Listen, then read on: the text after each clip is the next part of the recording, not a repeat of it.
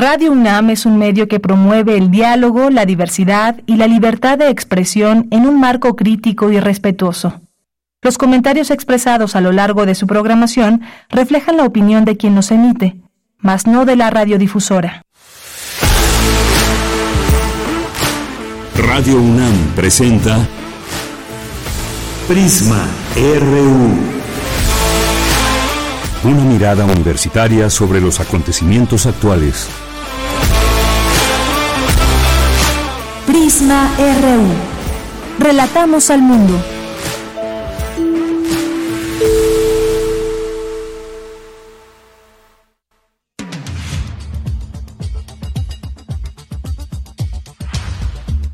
¿Qué tal? Muy buenas tardes y muchas gracias a la vez por estar aquí presentes ya en el 96.1 de FM. Siempre un gusto que puedan estar en este cuadrante y tener a la mano esta información y esta opción universitaria. Yo soy Deyanira Morán y a nombre de todo el equipo les saludo con mucho gusto. Le invito a que nos acompañe. Hoy vamos a tener, además de nuestros temas universitarios y esa mirada que todos los días les ofrecemos a través de este espacio, también vamos a platicar de algunos temas uno que tiene que ver con la política y vamos a platicar de pues este tema de pronto que abandonan sus cargos públicos para irse a buscar otro cargo. Y hoy vamos a platicar en particular de Samuel García, este gobernador de Nuevo León, o gobernador ahora con licencia, que buscará la candidatura de Movimiento Ciudadano para la presidencia de la República en 2024. Lleva apenas dos años en el cargo. Estuvo en octubre, entró en octubre del 2021 hace pues justamente cumplen este mes eh, dos años de estar al frente de Nuevo León y ya pide licencia para irse a buscar la candidatura a la presidencia. ¿De qué estamos hablando con este tipo de acciones? Además, siempre prometen que no van a ser candidatos, que, bueno, no prometen que no van a buscar otro cargo público, que no sea el encargo que tienen ahora frente a sí, pero eso sucede y la ley además pues lo permite. Vamos a hablar de ese tema con el doctor Rosendo Bolívar, doctor en ciencia política por el Instituto Politécnico Nacional y profesor investigador de este instituto. Vamos a platicar también en otro tema. Vamos a invitarles a la presentación de un libro, Diálogos con la escritura, arte, creación y marca personal, con la historiadora y escritora Silvia Cuesi. Vamos a tener también una invitación al eh, trigésimo coloquio internacional de estudios de género, remolinos feministas desde los sures globales, desde el Centro de Investigaciones y Estudios de Género de la UNAM, que comenzará el día de mañana y hasta el 27, mañana y 27 de octubre y nos dará todos los detalles Nina Huechitl, que es una de las coordinadoras académicas de este coloquio. En nuestra segunda hora vamos a platicarles, a invitarles también a un taller de inclusión que eh, que el CENART tiene a bien otorgar al público y hablarnos de ello lo hará Norma Muñoz. Vamos a tener hoy poetas errantes, literatura, cultura y más aquí en Prisma RU. Acompáñenos y escríbanos si así lo desean en nuestras redes sociales, en X, arroba Prisma RU, en Facebook como Prisma RU, así nos encuentran. Muchas gracias por estar aquí y desde aquí relatamos al mundo.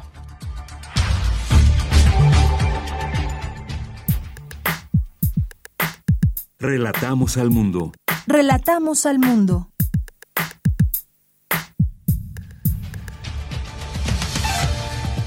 Una de la tarde con seis minutos y en resumen en la información universitaria para analizar el tipo de democracia que se está construyendo y los principales retos en diversas materias, el Programa Universitario de Estudios sobre Democracia, Justicia y Sociedad organiza el Coloquio Internacional La Transformación Democrática en Disputa, Interrupción, Consolidación o Radicalización.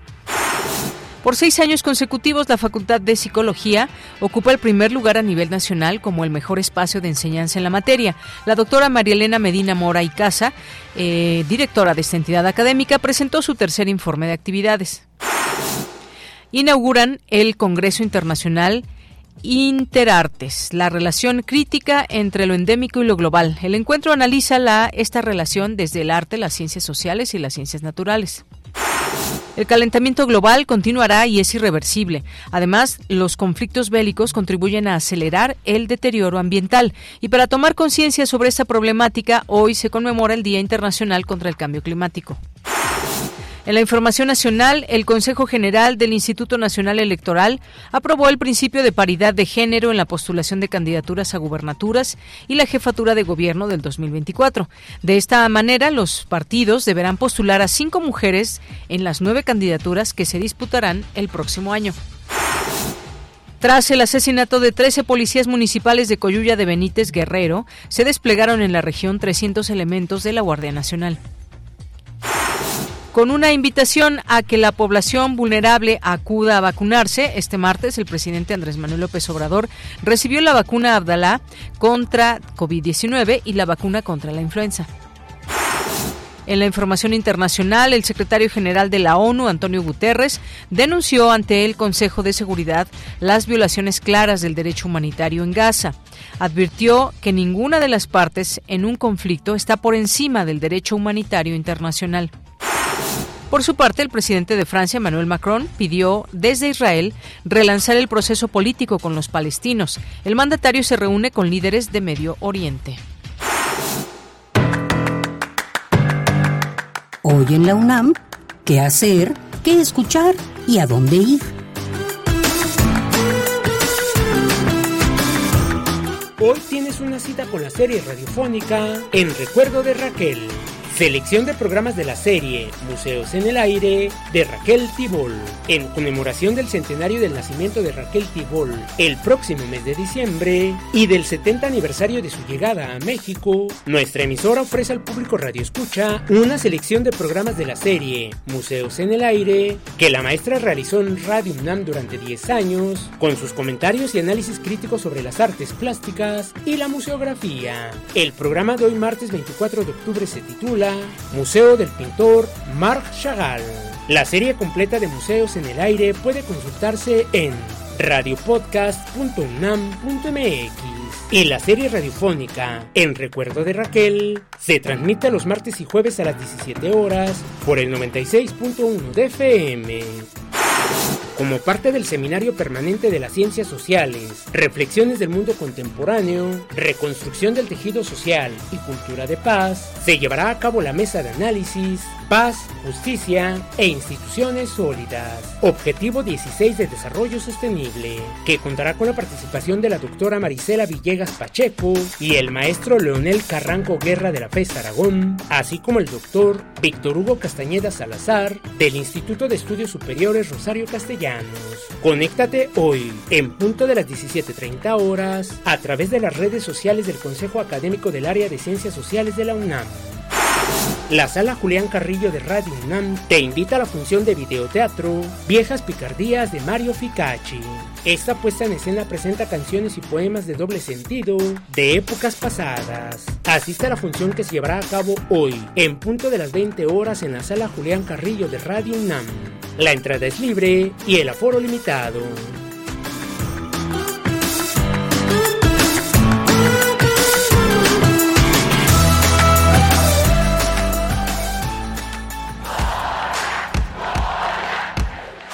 Campus RU.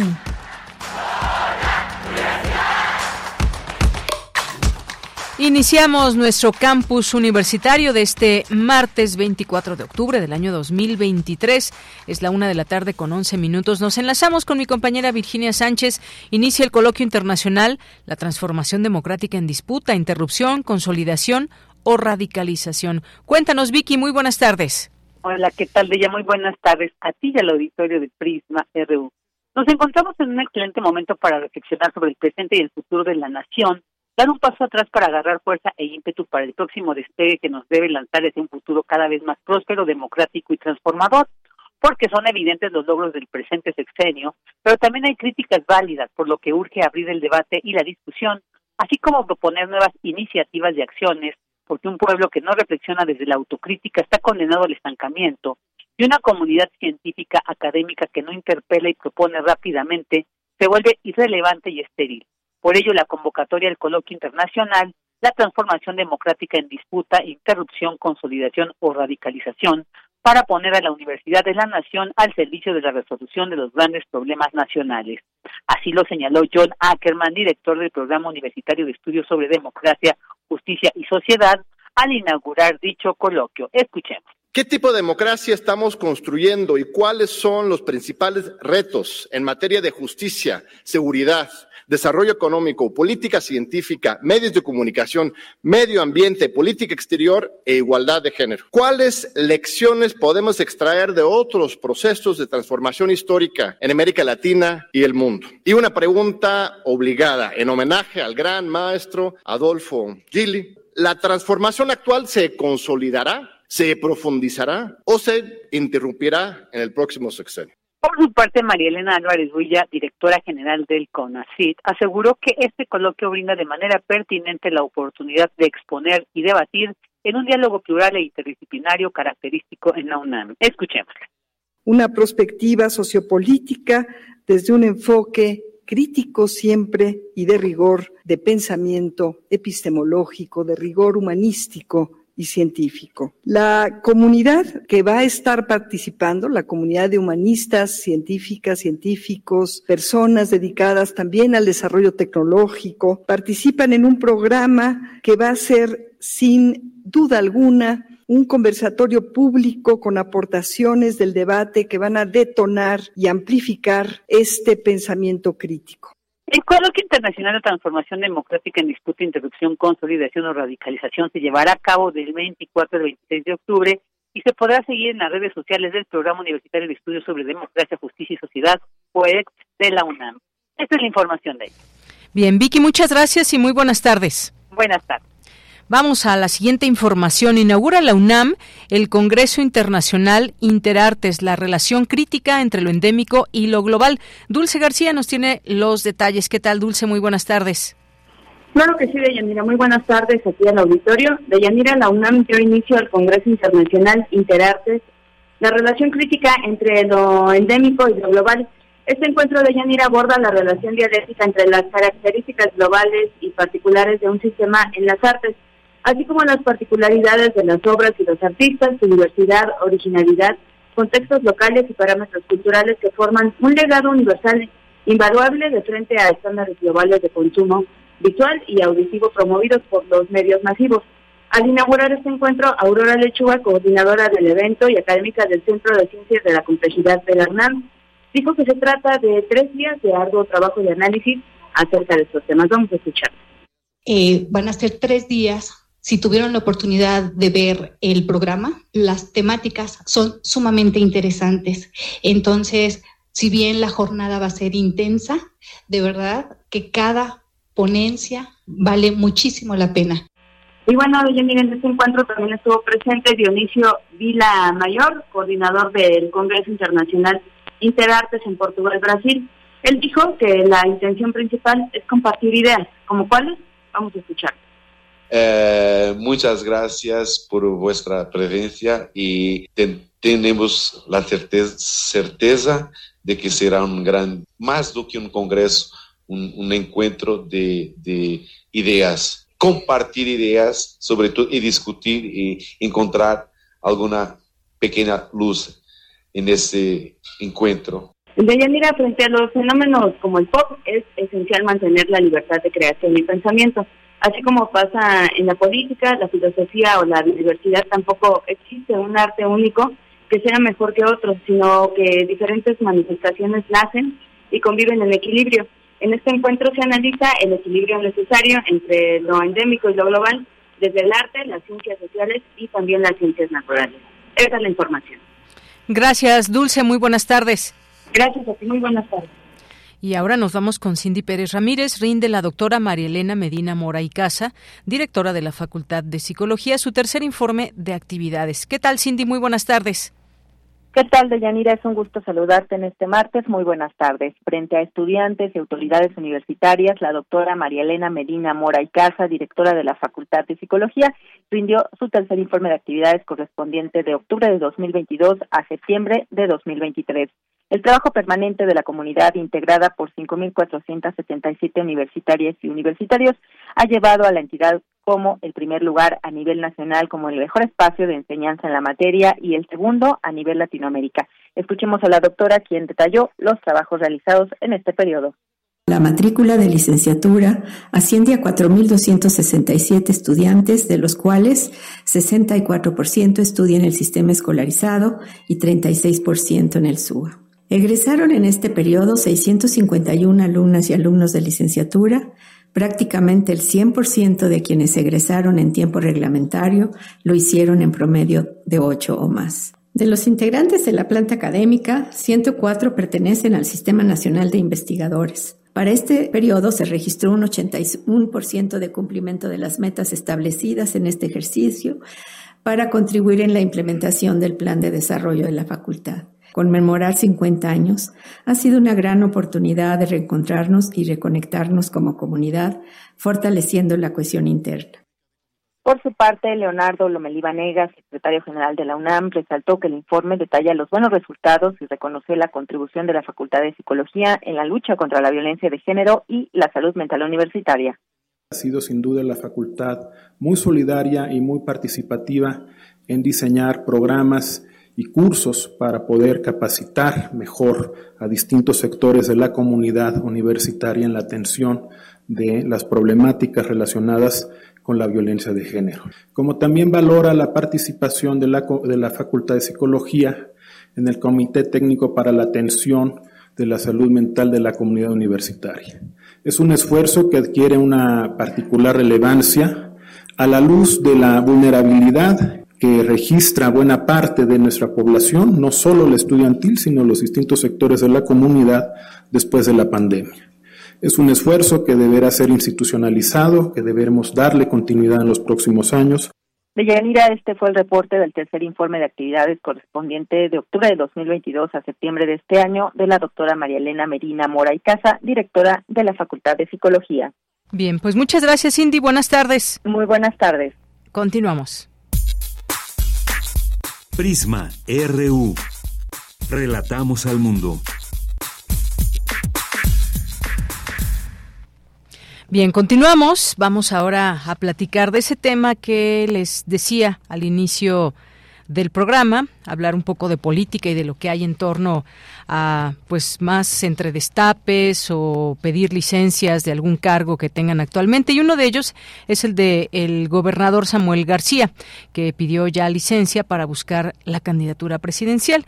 Y efectivamente muchos nos preguntamos buscar la candidatura presidencial y si somos realistas bueno pues todo puede pasar en política pero tiene pocas eh, probabilidades. Pero sobre todo también eh, pues qué pasa, es una ley que lo permite y que pueden pues pedir licencia si así lo deciden, si así lo decide su grupo político también o quien le va a dar cabida o no en un partido político, en este caso Movimiento Ciudadano, que también analizaremos la, la respuesta que ante esto da eh, quien dirige este partido, eh, Movimiento Ciudadano. Pero bueno, el caso es que Samuel García solicitó al Congreso de Nuevo León licencia por seis meses. En su lugar se quedaría el secretario general de Gobierno, Javier Navarro. ¿Cuántos años lleva al frente de Nuevo León Samuel García, de 35 años de edad? Dos años, justamente. Eh, tendría que estar hasta 2027 y bueno, pues sin más ni menos pide así licencia. Dice hoy la jornada en su rayuela. Por lo visto, para el gobernador Samuel García, su palabra vale, tan, vale en tanto no choque con sus ambiciones. Para hablar de este tema, ya tenemos en la línea telefónica al doctor Rosendo Bolívar. Él es doctor en ciencia política por el Instituto Politécnico Nacional, así como profesor e investigador eh, del instituto. Es miembro del Sistema Nacional de Investigadores. Sus líneas de investigación se abocan hacia el sistema político mexicano y partidos de políticos de izquierda. ¿Qué tal, doctor Rosendo Bolívar? Bienvenido, muy buenas tardes. Buenas tardes, Deyanira, muchas gracias por la invitación. Gracias a usted por aceptar, doctor. Pues como ve, de pronto pues nos encontramos, no es el único, por supuesto que no, muchas personas que ahora vemos en el escenario político han pedido licencia al cargo o han renunciado de manera definitiva para buscar cargos que les permitan eh, pues en un futuro poder competir eh, y pues quedar en otra en otro puesto. Pero en este caso en particular, pues nos llamó también la, la atención dos años apenas de gobierno de Samuel García y pide licencia para ni más ni menos que la presidencia de la República. ¿Qué es lo que podemos observar más allá de los tiempos políticos, un proceso mm, pues electoral que así también lo permite, no está infringiendo hasta donde sé ninguna ley, pero ¿qué es lo que opina de este tipo de, de acciones, doctor? Bueno, eh, si se me permitiera, yo quisiera desmenuzar el caso de Samuel García, viéndolo en el contexto también del partido Movimiento Ciudadano, para hablar tanto de la aspiración de un candidato interno como también de un candidato externo y lo que está pasando, lo novedoso quizá de, esta coyuntura por parte de Movimiento Ciudadano. Dividiría esto en, en tres partes. Primero, concretamente, responder la pregunta del caso de Samuel García. Lo que él hizo el día de ayer fue solamente entregar o enviar a oficialidad de parte su solicitud donde está pidiendo licencia, como ya lo mencionaste tú, para eh, ausentarse seis meses del cargo y dejar como encargado de despacho al secretario de gobierno. Sin embargo, hasta donde yo he visto, lo que está haciendo la mayoría de la de los integrantes del Congreso es eh, presionar eh, para que eh, opte más bien por la renuncia al cargo y de esa forma convocar elecciones extraordinarias y probablemente pues Movimiento Ciudadano podría perder en la mesa una gubernatura que ganó en elecciones. ¿Por qué?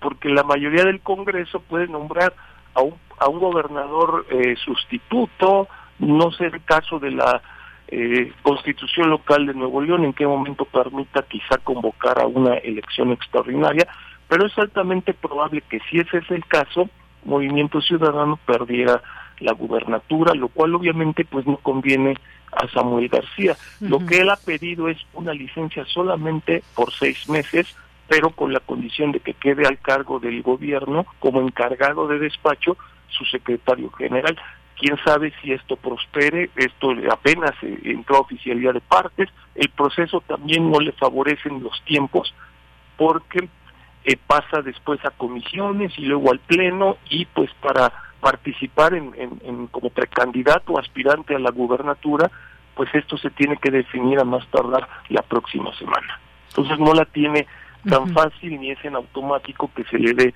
el permiso o la licencia, eso desde el punto de vista legal.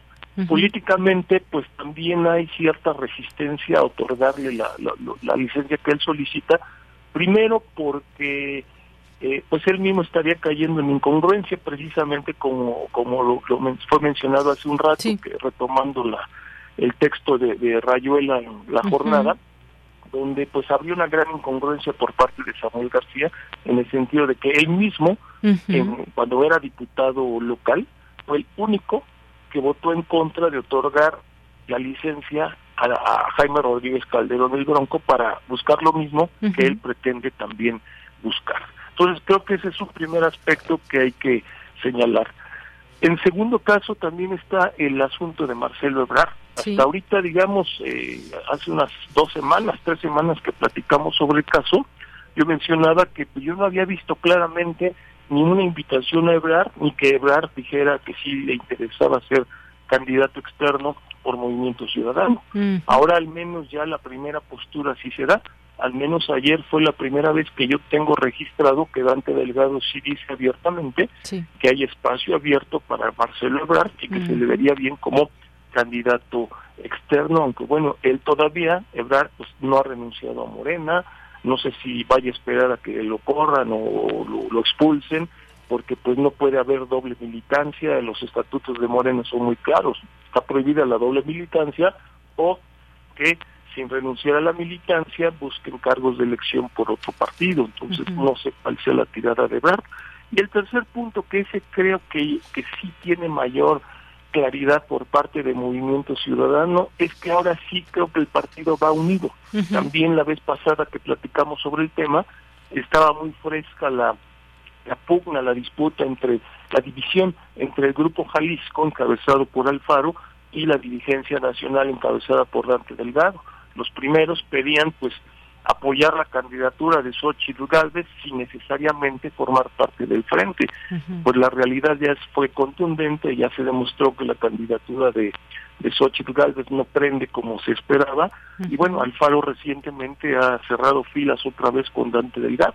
Algo positivo para Movimiento Ciudadano es que pues va unido al proceso electoral y lo novedoso es que por primera vez en su historia Movimiento Ciudadano y sus antecesores, Convergencia por la Democracia y Convergencia, sería esta de 2024 la primera vez que participa sin coalición. La primera vez que participó fue en 2000 apoyando a Cuauhtémoc Cárdenas, candidato del PRD, y, Convergencia participó como como el partido menor de la coalición. Algo similar pasó en 2006 y 2012 apoyando a López Obrador y bueno, en 2018 también participó en una coalición como el partido menor, apoyando en este caso a, al candidato de PAN.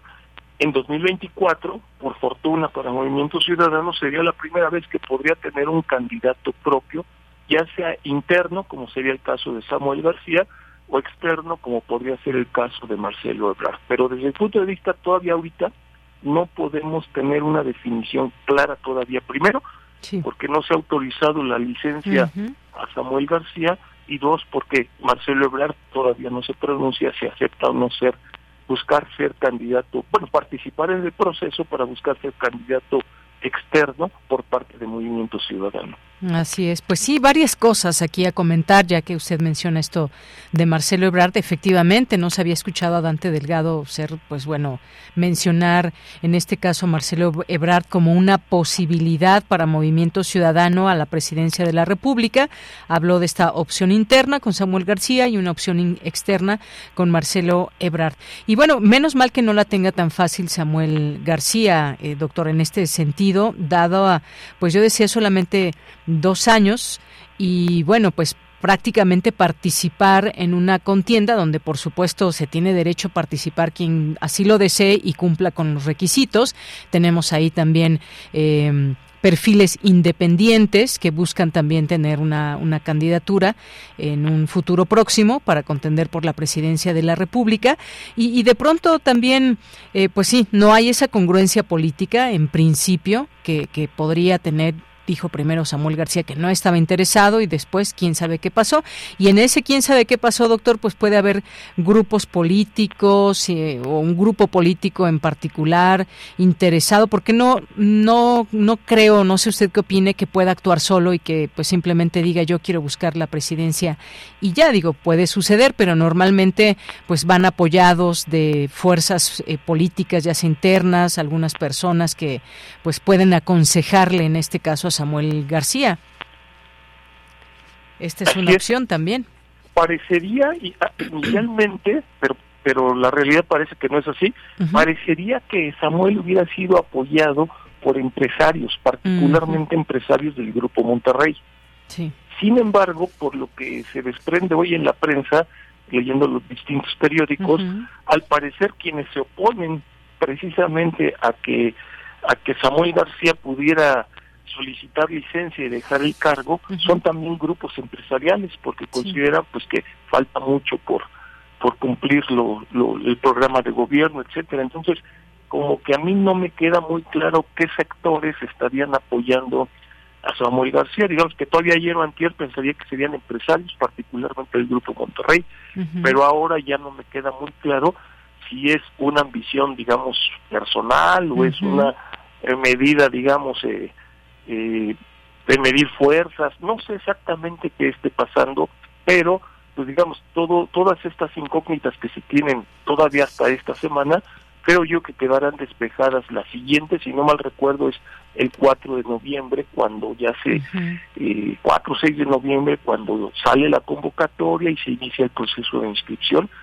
ahí es cuando ya comenzaríamos a ver con mayor claridad tanto lo que pasa en Nuevo León con Samuel García, que ya no todo depende de él, sino también del papel del Congreso local y también la postura de, de Marcelo Ebrard. Yo más bien siento que quien estaría impulsando la, la, en este momento la aspiración de Samuel García sería el propio Dante Delgado ante la no claridad y nitidez de la postura de Ebrard si se lanza o no.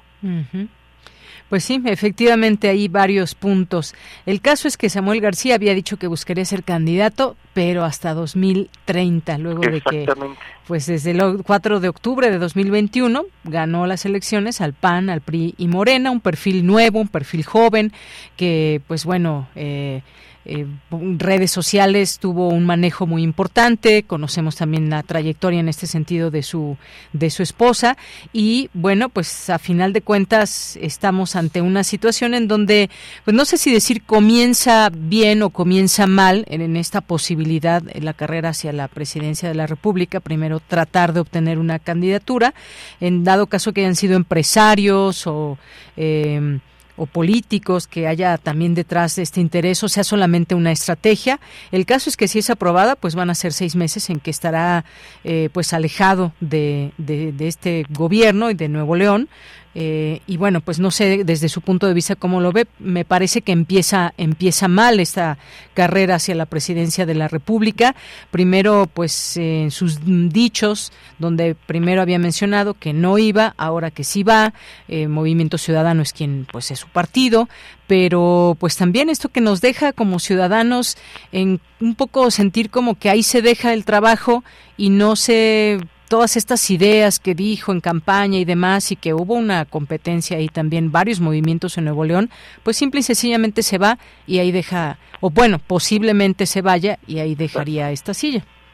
Sí, totalmente de acuerdo con usted porque precisamente si recordamos cuál fue el proceso de Jaime Rodríguez, participó en el proceso electoral, no le fue muy bien, que pueda ser el caso quizás de Samuel García, a lo mejor un poco mejor, pero digamos, no es competitivo para ganar las elecciones presidenciales como para dejar la gubernatura, ¿no?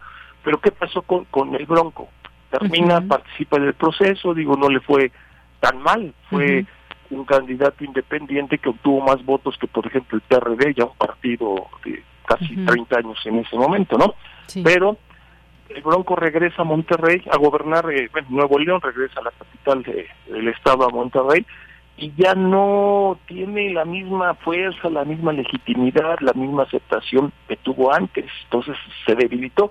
En el caso del Bronco, bueno, ahí pues edad estaba terminando su carrera política, en el caso de de Samuel García, pues es muy joven, la edad le ayuda y como bien se ha dicho anteriormente, pues él podría ser un candidato de Movimiento Ciudadano un candidato natural en 2030 y hasta en 2036, o sea, pues tiene ahorita creo que 35, 35 años. años, exactamente. Entonces, tiene posibilidades todavía, o sea, porque Movimiento Ciudadano no tiene cuadros propios que puedan eh, pensar a largo plazo en construir una carrera política a largo plazo. Claro, pues sí. Y las redes lo tundieron en, también en buena parte, doctor, esta explicación que él dio de que pues es necesario construir con urgencia algo, nuevo para México, pues le llegó le llegaron muchos comentarios de reproches, sobre todo quienes lo señalaron que pues que buscara para parecerse a Jaime Rodríguez el Bronco, que justamente usted ya mencionaba, que pues dejó el estado para buscar la presidencia en una ahí en la incursión electoral, pero también le recordaron que no concluyó sus periodos ni como diputado local ni como senador y ahora pues tampoco como gobernador si es que le avalan esta esta licencia y en todos ha dejado el cargo buscando posiciones más elevadas sin llegar al término de los mandatos por los que fue electo. Creo que también hay un, no sé qué de la parte de la ciudadanía, doctor, ¿qué le parece si, si la ciudadanía cobre o no estas, estas eh, facturas para para quienes así, sin más ni menos, pues buscan el otro y el otro como, como si tuvieran una ansiedad o un deseo de poder y de generar eh, pues poder a través de otro cargo. Claro, en los casos anteriores, bueno, dejó los cargos inconclusos, pero en todo su logró, digamos, ascender. En este caso es claro que no va a, ser competitivo, ni siquiera va a ganar tampoco, obviamente.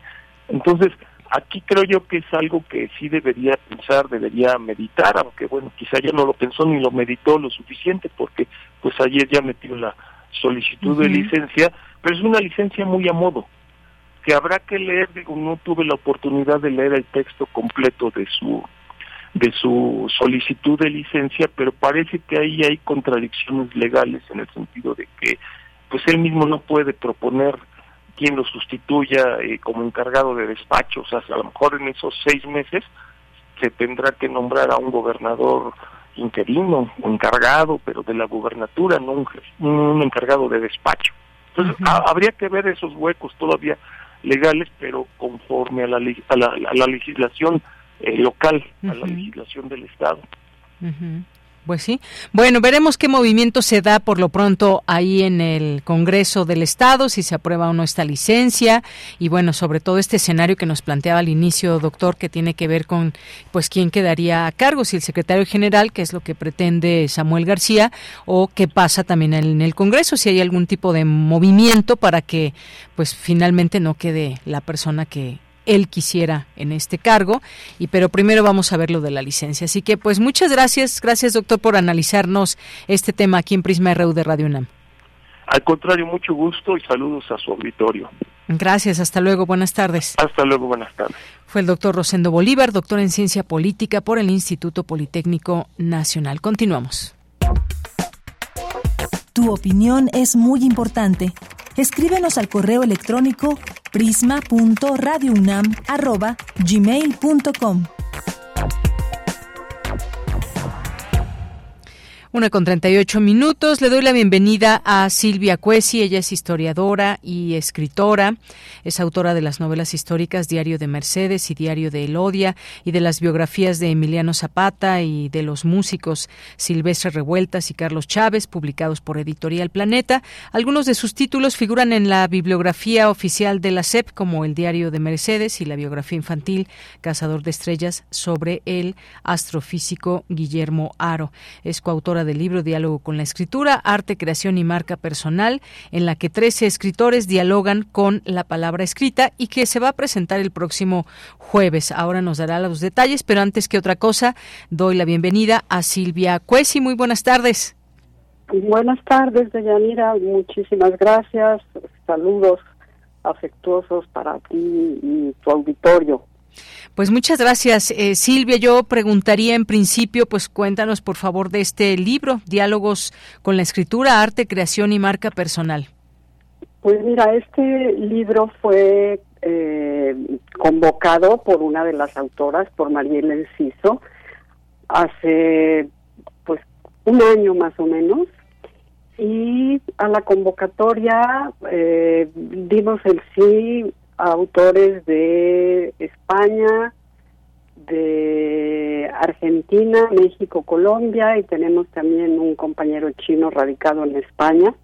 Y el propósito de este libro es fomentar y alentar la escritura, porque sin escritura no hay lectura y se habla mucho del fomento a la lectura, pero el de la escritura está un poco olvidado y los 13 autores hemos compartido desde nuestras perspectivas eh, profesionales y de edades y nuestras trayectorias, hemos eh, elaborado cada uno un ensayo para dar a conocer a los futuros escritores, a los que ya están siendo eh, publicados o a los que ya están consagrados, pues como un nuevo o, chispazos de, de nuevos eh, guiños para la escritura.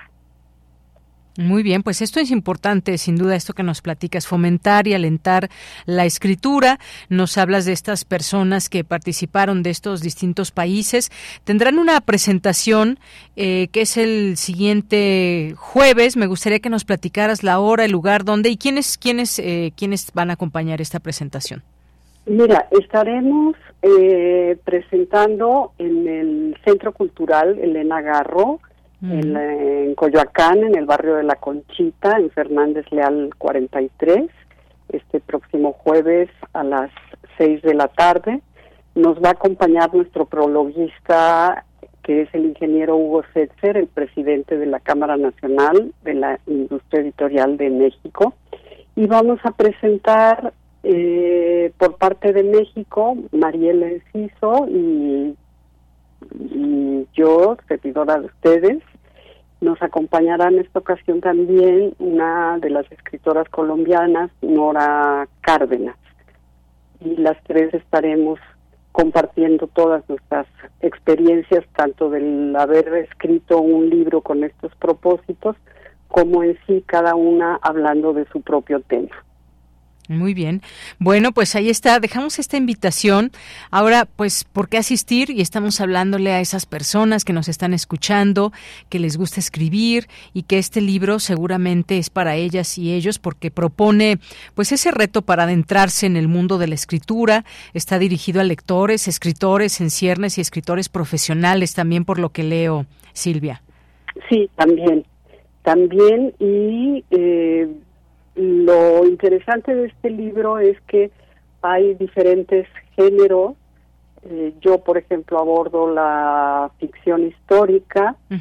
Eh, otros compañeros abordan la escritura como vehículo para sanar, otros la poesía, otros eh, comparten secretos para eh, eh, que el escritor encuentre su, su cueva de, escritor y sus momentos, lo que es la literatura eh, cibernética, la literatrónica, o sea, géneros tradicionales, pero también ya anunciando lo que todo mundo estamos viendo en redes, ¿no? Lo que se está viendo. La escritura en esta gama ya tan inmensa en este abanico tan grande de posibilidades. Así es, autoras, autores que narran sus percepciones frente a la escritura y que cada capítulo aporta algún aspecto de este arte, un libro actual que pues seguramente puede ser una herramienta para los escritores, eh, también para que pues ahora hay distintos momentos también en la parte académica en que se puede se puede utilizar este libro. También Silvia me imagino o para usarlo por ejemplo en talleres eventos literarios editoriales. Hay varios temas que leo aquí como pues el proceso creativo son estas temáticas la creación de textos originales ya nos decías la escritura de la ficción y la no ficción históricas en fin unas temáticas que me parece que por ahí le pueden llegar a nuestro público también. A un gran público que muchas veces está ávido de escribir y piensan que escribir es nada más una novela o un cuento, pero cuando le presentamos esta gama de posibilidades, se pueden dar cuenta que a lo mejor lo que están buscando es escribir una canción o, escribir un poema o a lo mejor no irse por el lado literario, sino más bien académico o científico y hacerles ver que, que todos tenemos un potencial como escritores y que hay grandes posibilidades para hacerlos desde, desde diferentes perspectivas.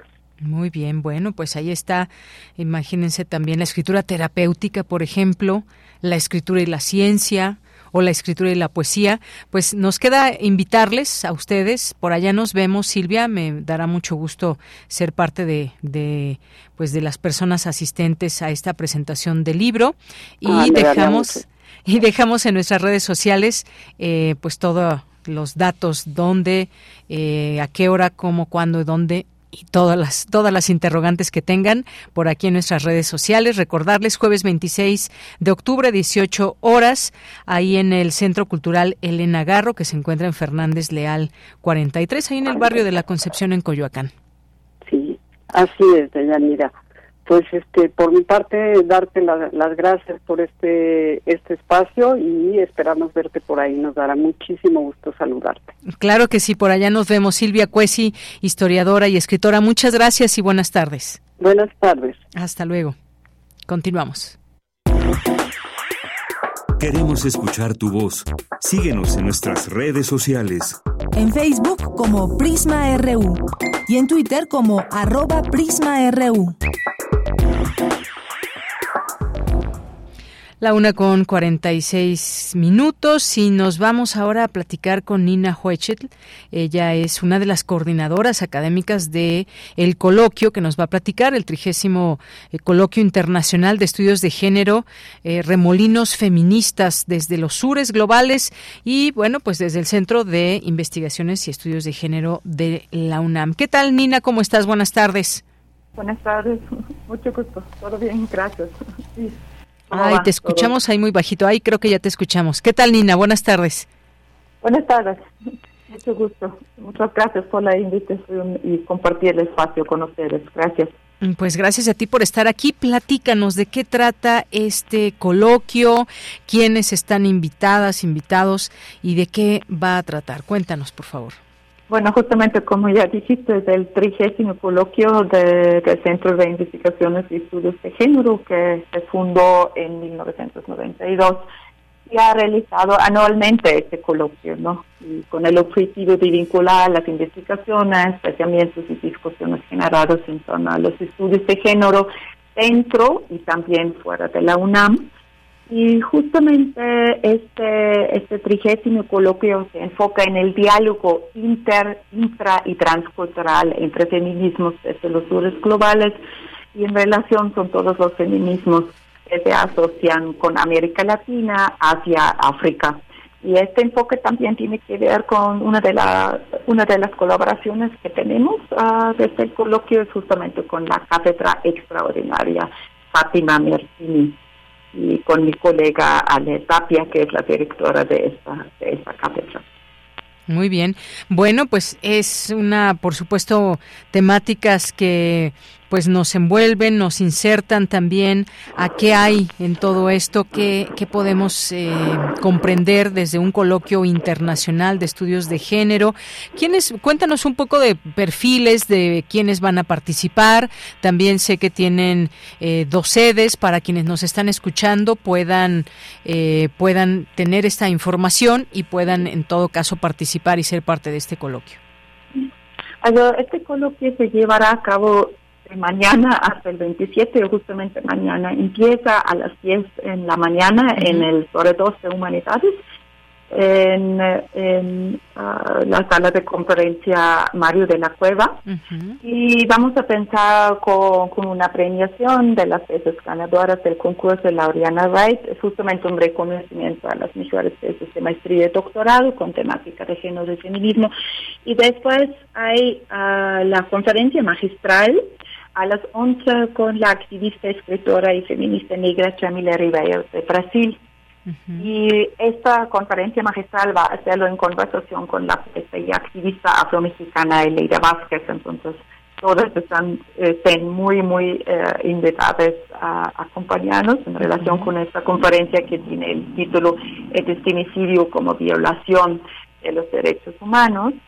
Y, pero también todo este, este coloquio uh, tiene en, en, total más que 80 participaciones. justamente desde el centro se hizo una convocatoria y en torno a, las respuestas se seleccionaron como estos 80 algo como presentaciones que son como que ponencias, pero también esas redondas grupos de trabajo y también propuestas artísticas. Y el segundo día vamos a estar en la Casa Rafael Calván, que está en la Roma y que se encuentra en la Roma Norte, en Zacatecas 94. También vamos a seguir con, con una presentación de Elaira Vázquez, con su poesía y va a hacernos un panorama de otras afro-mexicanas en México que trabajan con, con la palabra. Y al mismo tiempo también se llevará a cabo como la Remolino Cinera, es justamente un espacio de celebrar la práctica de fanzines, entonces la gente puede llevarse su fanzine, puede hacer un treco con las fanzines que se presentan, también pueden comprar, uh, comprar uh, fanzines este día y el tercer día regresamos otra vez a CIU, al Torre de Humanidades para también el cierre, uh, que es otra invitada especial, de justamente Ana Silvia Monzón Ah, y va a platicar ah, con Alicia Girón, que es la investigadora y coordinadora del programa universitario de estudios sobre Asia, África. Efectivamente. Bueno, pues ahí está parte de esto. Eh, también habrá transmisiones a través del canal del CIEG para que puedan seguir y por supuesto también está eh, dispuesto el programa para que ustedes puedan checarlo, las horas, quiénes van a participar. Eh, veo también entre las actividades pues habrá intercambio y venta de fanzines el 26 de octubre de 13.20 a 19.50 horas. pues como les digo pueden entre la actividad presencial y también ahí por el canal de YouTube de Pero quizás solo repetir en YouTube hay mucho menos. Eso sí, eh, la conferencia magistral y la del cierre y también la mesa redonda de especialistas de fanzines y la inauguración de la fanzinoteca, pero el resto es presencial. Justamente fue algo muy importante para nosotros hacerlo otra vez presencial después del encierre que hemos vivido por, por COVID, ¿no? Y ahorita estar en persona en las actividades podemos también platicar después de una mesa, no encontrarnos platicando con un café, con una galleta, todo eso. Otro intercambio, ¿no? Muy bien. Bueno, pues allí está. Dejamos esta invitación también a través de nuestras redes sociales. Y un esfuerzo también, eh, dejarlo también aquí dicho, Nina, que tiene que ver, pues está el CIEG, por supuesto, en primer lugar, pero también hay otros eh, programas. Ahí está el Instituto de Física de la UNAM. Hay varias sinergias que están en este coloquio colectivo, totalmente, totalmente. Eso también la colaboración con la UAM que nos presta la sede, todo eso. eso. Sí, muchas, muchas personas nos ayudaron en todo este proceso y ojalá más personas vengan mañana y el jueves y el viernes para disfrutar y también para que nos retemos en nuestros pensamientos, ¿no? Desde los justamente remolinos uh, feministas que, que podemos encontrar en muchos, muchos espacios. Muy bien, bueno, pues ahí dejamos esta invitación desde este espacio para que puedan participar en este trigésimo coloquio internacional de estudios de género. Nina Huachetl, muchas gracias por estar aquí. No, muchísimas gracias por la invitación y ojalá nos veamos pronto en persona. Gracias. Claro que sí. Hasta luego, muy buenas tardes. Nina Hochel es una de las coordinadoras académicas de este coloquio. Les dejamos ahí la invitación y también a través de nuestras redes sociales. Continuamos. Nacional RU. Bien, pues está toda esta información eh, nacional, algunas de las informaciones nacionales para platicarlas aquí con ustedes. Bueno, que ha dado mucho de qué hablar esta falla que hubo en el metro hoy por la mañana, una falla en las escaleras eléctricas en el metro Polanco dejó siete heridos. Se encontraron indicios de que se activó el botón de paro de emergencia, por lo que se investiga si hubo alguna acción premeditada en todo esto. Eh, pues sin duda importante que se mencione, importante investigar todo ello. También pues sigue todo este asunto del poder judicial.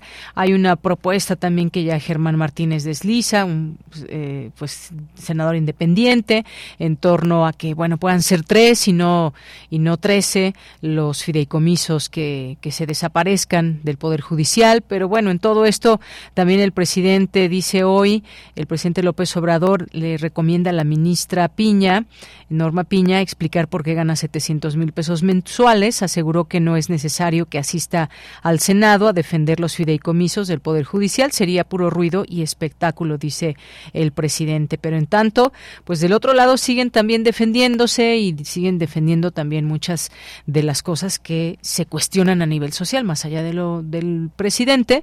Creo que también a nivel sociedad hay preguntas que siempre se intentan de responder, como como el hecho de cómo están tasados los salarios o por qué este fideicomiso sirve para arreglar sus casas o para eh, facilitar que un juez o magistrado rente una casa en un lugar para que pues dependiendo dónde le quede, si tiene que pues salir del estado donde vive, en fin, un montón de cosas que pues sí habrá que verlo con lupa y todo este todo este dinero eh, de pronto se les puede hacer que sea poco lo que ganen con respecto a lo que gana el resto del país y muchas preguntas que van quedando ahí el aire que tratamos aquí de ir entendiendo y pues conociendo a través de nuestros analistas también.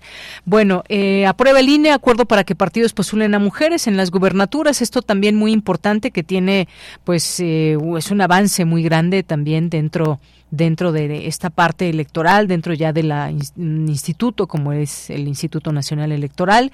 En caso de incumplimiento, el órgano podría incluso hacer un sorteo para hacer valer la medida, algo que quizás nunca esperábamos o nunca se ve, no se veía venir tan, tan cerca. Finalmente es una realidad.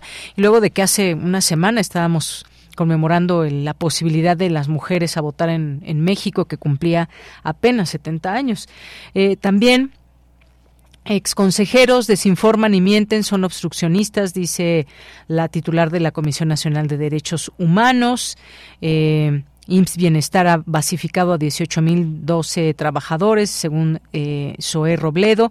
Y bueno, los temas internacionales que veremos también en nuestra siguiente hora, porque pues además de esta condena de Antonio Guterres, violaciones claras de derecho humanitario en Gaza, ¿y qué pasa? ¿Y qué pasa? Sí, qué bueno que se menciona y demás, pero ¿qué, cómo se, cómo se mm, arregla todo esto o cómo evitar que se siga violando el derecho internacional.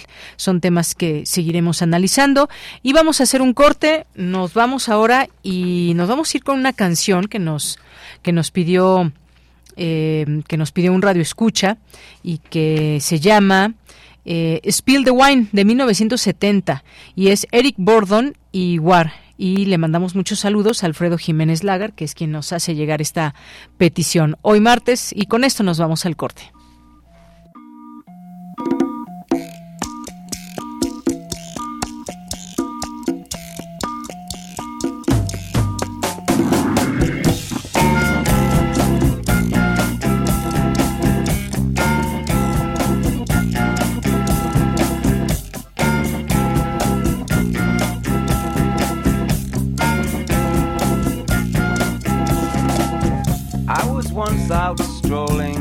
One very hot summer's day when I thought I'd lay myself down to rest in a big field of tall grass. I lay there in the sun and felt it caressing my face as I fell asleep and dreamed. I dreamed I was in a Hollywood movie, and that I was the star of the movie. This really blew my mind.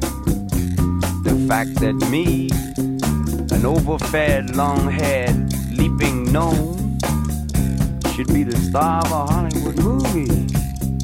Hmm. But there I was. Hmm. I was taken to a place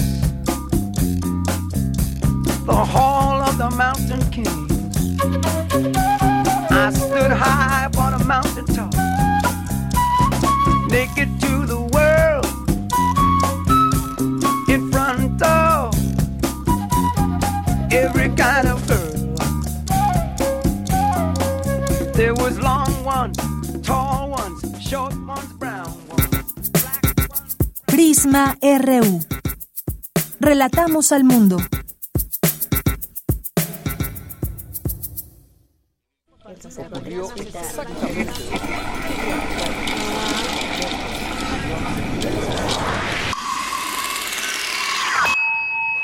X-E-U-M.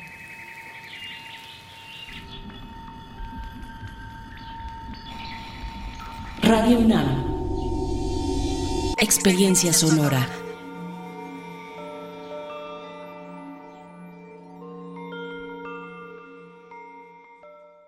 Existen distintas versiones de México.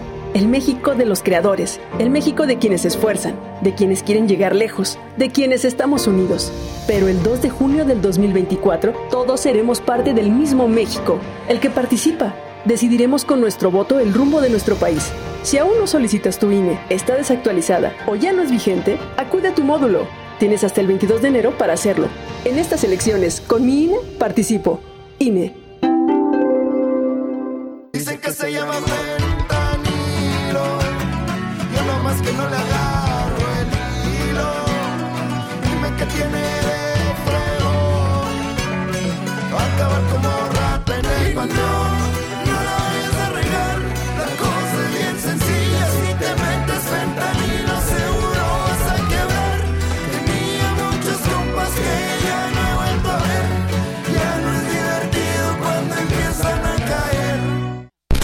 52 por 24. Es una experiencia sonora que te lleva a recordar las películas clásicas de la cinematografía mundial. Un viaje por la historia del cine y por la historia de todos nosotros. Una coproducción de Radio UNAM y la Filmoteca de la UNAM todos los martes a las 10.30 de la mañana por el 96.1 de FM. 52 por 24, instructivo sentimental para el cine del siglo XX. Radio UNAM, experiencia sonora. Porque tu opinión es importante, escríbenos al correo electrónico prisma.radiounam@gmail.com.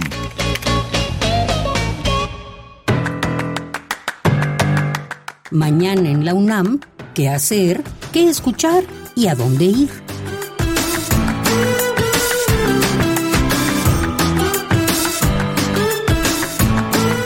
Del 23 al 27 de octubre se lleva a cabo el segundo Congreso Internacional Literatura Mexicana Siglos XVII, XXI, Rescate Edición, Estudios Literarios e Historias.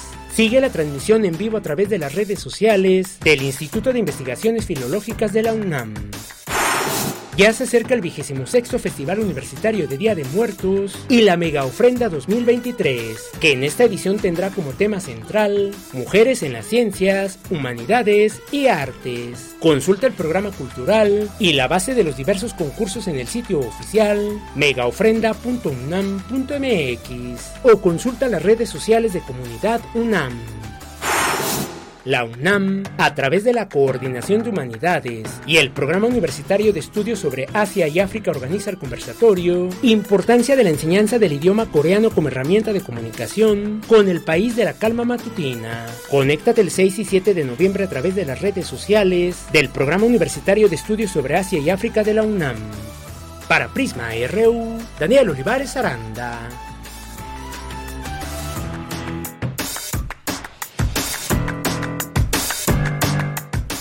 Estamos de regreso. Muchas gracias por estar con nosotros, seguir en esta sintonía del 96.1 de FM, pero también nos escuchan en las plataformas para sintonizar la radio en www.radio.unam.mx. Me da mucho gusto que nos estén siguiendo y sobre todo también que nos escriban. Eso es muy importante para el equipo de Prisma RU. Nos da siempre mucho gusto poder recibir sus comentarios y lo que de lo que vamos presentando aquí al aire. Como César Soto que hace 43 segundos nos acaba de tuitear lo siguiente. Dice, la inconformidad de los políticos de, la, de no escuchar y no atender la comparecencia de la ministra presidenta de la Corte para exponer y precisar cómo se integra y aplican los fideicomisos del Poder Judicial, no se avanzará en resolver el conflicto. Bueno, pues veremos cómo avanza o no avanza este conflicto. Parece ser que ambas posturas están muy claras. No ceder en la desaparición de los fideicomisos y por la otra, pues que sí va y que se tiene que discutir. Por lo pronto hay trabajadoras, trabajadores también que pues se ha dicho que no se va a afectar su eh, ni su trabajo, ni sus pensiones, ni sus salarios, ni mucho menos. Pero bueno, seguiremos aquí analizando todo esto porque pues aún no terminado este capítulo de los fideicomisos y esta reforma del Poder Judicial de la Federación. Jorge Morán Guzmán nos dice gracias por la nota sobre el libro Diálogos con Escritura, Arte, Creación y Marca Personal. También nos dice creo que Samuel García es solo un oportunista sin convicciones. Pues sí, prácticamente creo que deja descubierto eso. Dos años, imagínense, llevan dos años en el cargo más importante que están desempeñando en su vida, políticamente hablando. Él lo buscó y así lo mencionó en distintos momentos y pues resulta que se va con dos años apenas de haber estado ahí seis meses de licencia si es que se aprueba y pues después regresará porque seguramente no va a ganar y cargo que tenía que tener hasta el próximo 2027, ¿no?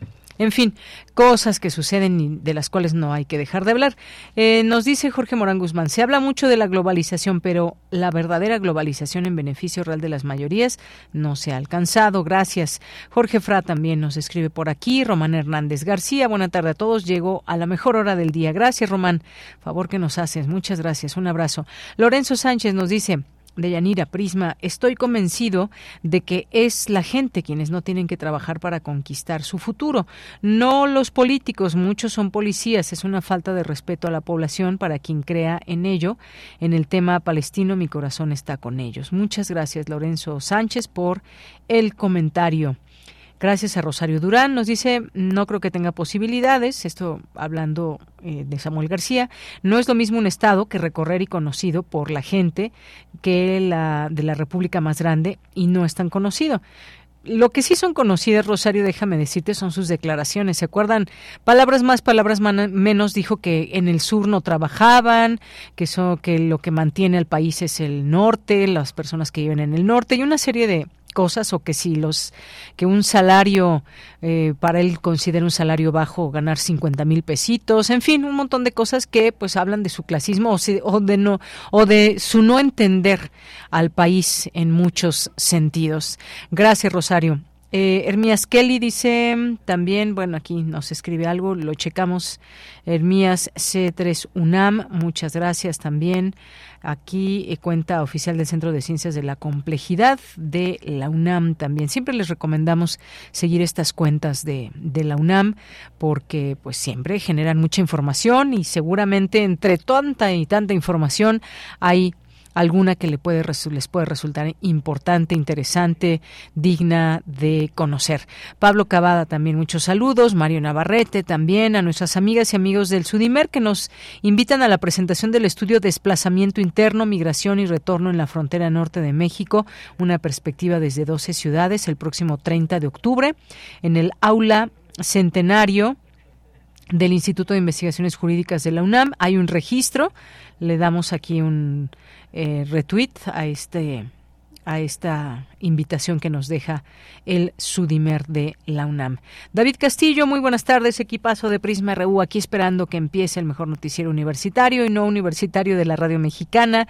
Saludos a los amigos y colaboradores, así como a los radionautas, radioescuchas y escuchas de Prisma RU. Gracias, David Castillo. Jorge nos dice, estamos de luto, murió a los 73 años un gran cantante, pintor, poeta, escritor, maestro, difusor de nuestra cultura, químico, bacterioparasitólogo del Instituto Politécnico Nacional, paramédico de la Salle, enamorado de México y un, y un ser muy humano. Muchísimas gracias, Jorge, por este comentario. Nos manda una liga de YouTube, después la, la vemos con mucho gusto y por lo pronto pues, eh, pues un abrazo a su familia y a toda la comunidad que pues pierde a una persona, a un gran ser humano. Gracias, Jorge. Escuela Superior de Economía también. Muchos saludos. Jorge Lule, Rosario. La vida es un millón de momentos. Feliz martes. Gracias, Rosario. Feliz martes. Eitan Nap también. Muchas gracias. Alfredo Hernández. Eh, le mandamos muchos saludos desde aquí a Pedro Cominic. Jaribo también. Muchas gracias eh, a todas las personas que se sumen, siempre les vamos leyendo, por supuesto. Aaron Caballero también por aquí apareció, eh, muchas gracias, con una carita de enojo. Y esto, pues, tras el tuit que, que tuiteó mi compañero Iván Martínez sobre esta entrevista que hicimos para hablar de Samuel García. Pues sí, hay enojo y hay que mencionarlo tal cual de esta manera. Dice que lo pensó mucho junto con su esposa, pero pues pues cuál es el resultado. Creo que a la gente no le ha gustado y sobre todo quien votó por él. Imagínense, ahí dejo votado el cargo, así nada más porque creo que parece importante para mi carrera ser presidente o ser ser eh, intentar llegar a ese cargo aunque no tenga posibilidades dado el escenario que hay. Bueno jugadas políticas puedan ser ya veremos qué, qué sucede más adelante. Muchas gracias también aquí que nos nos escribe Aaron Caballero. Guerrero también ya por aquí apareció. Muchas muchas gracias y pues le seguimos aquí eh, leyendo en nuestras redes sociales arroba PrismaRU y PrismaRU en Facebook y en X y Twitter de la misma forma nos encuentran. Pues vámonos a la información. Hoy 24 de octubre se conmemora el Día Internacional contra el Cambio Climático. Mi compañera Cristina Godínez nos tiene la siguiente información. Hola, ¿qué tal, Deyanira? Un saludo para ti y para el auditorio de Prisma RU. La ONU señala que los efectos del cambio climático se perciben en todos los continentes.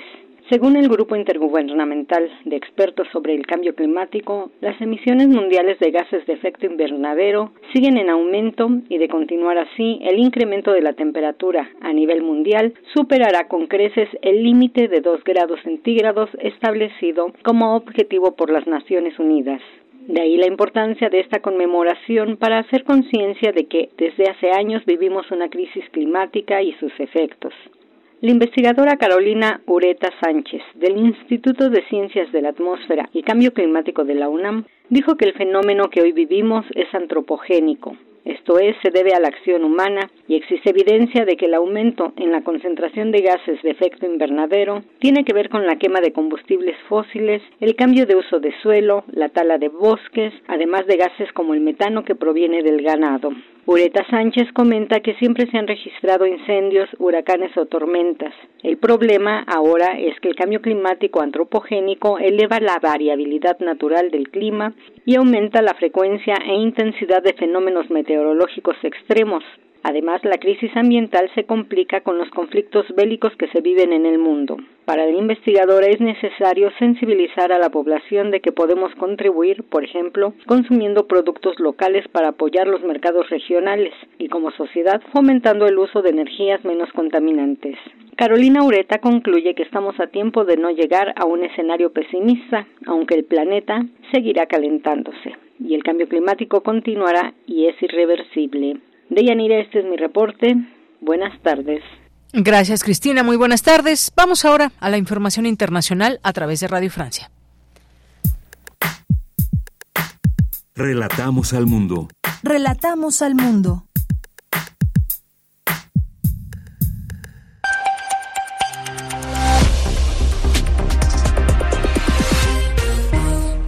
Edición de 30 minutos en RFI que comenzamos con el flash informativo y el resumen de la actualidad de este 24 de octubre en 3 minutos. Carlos Serrán.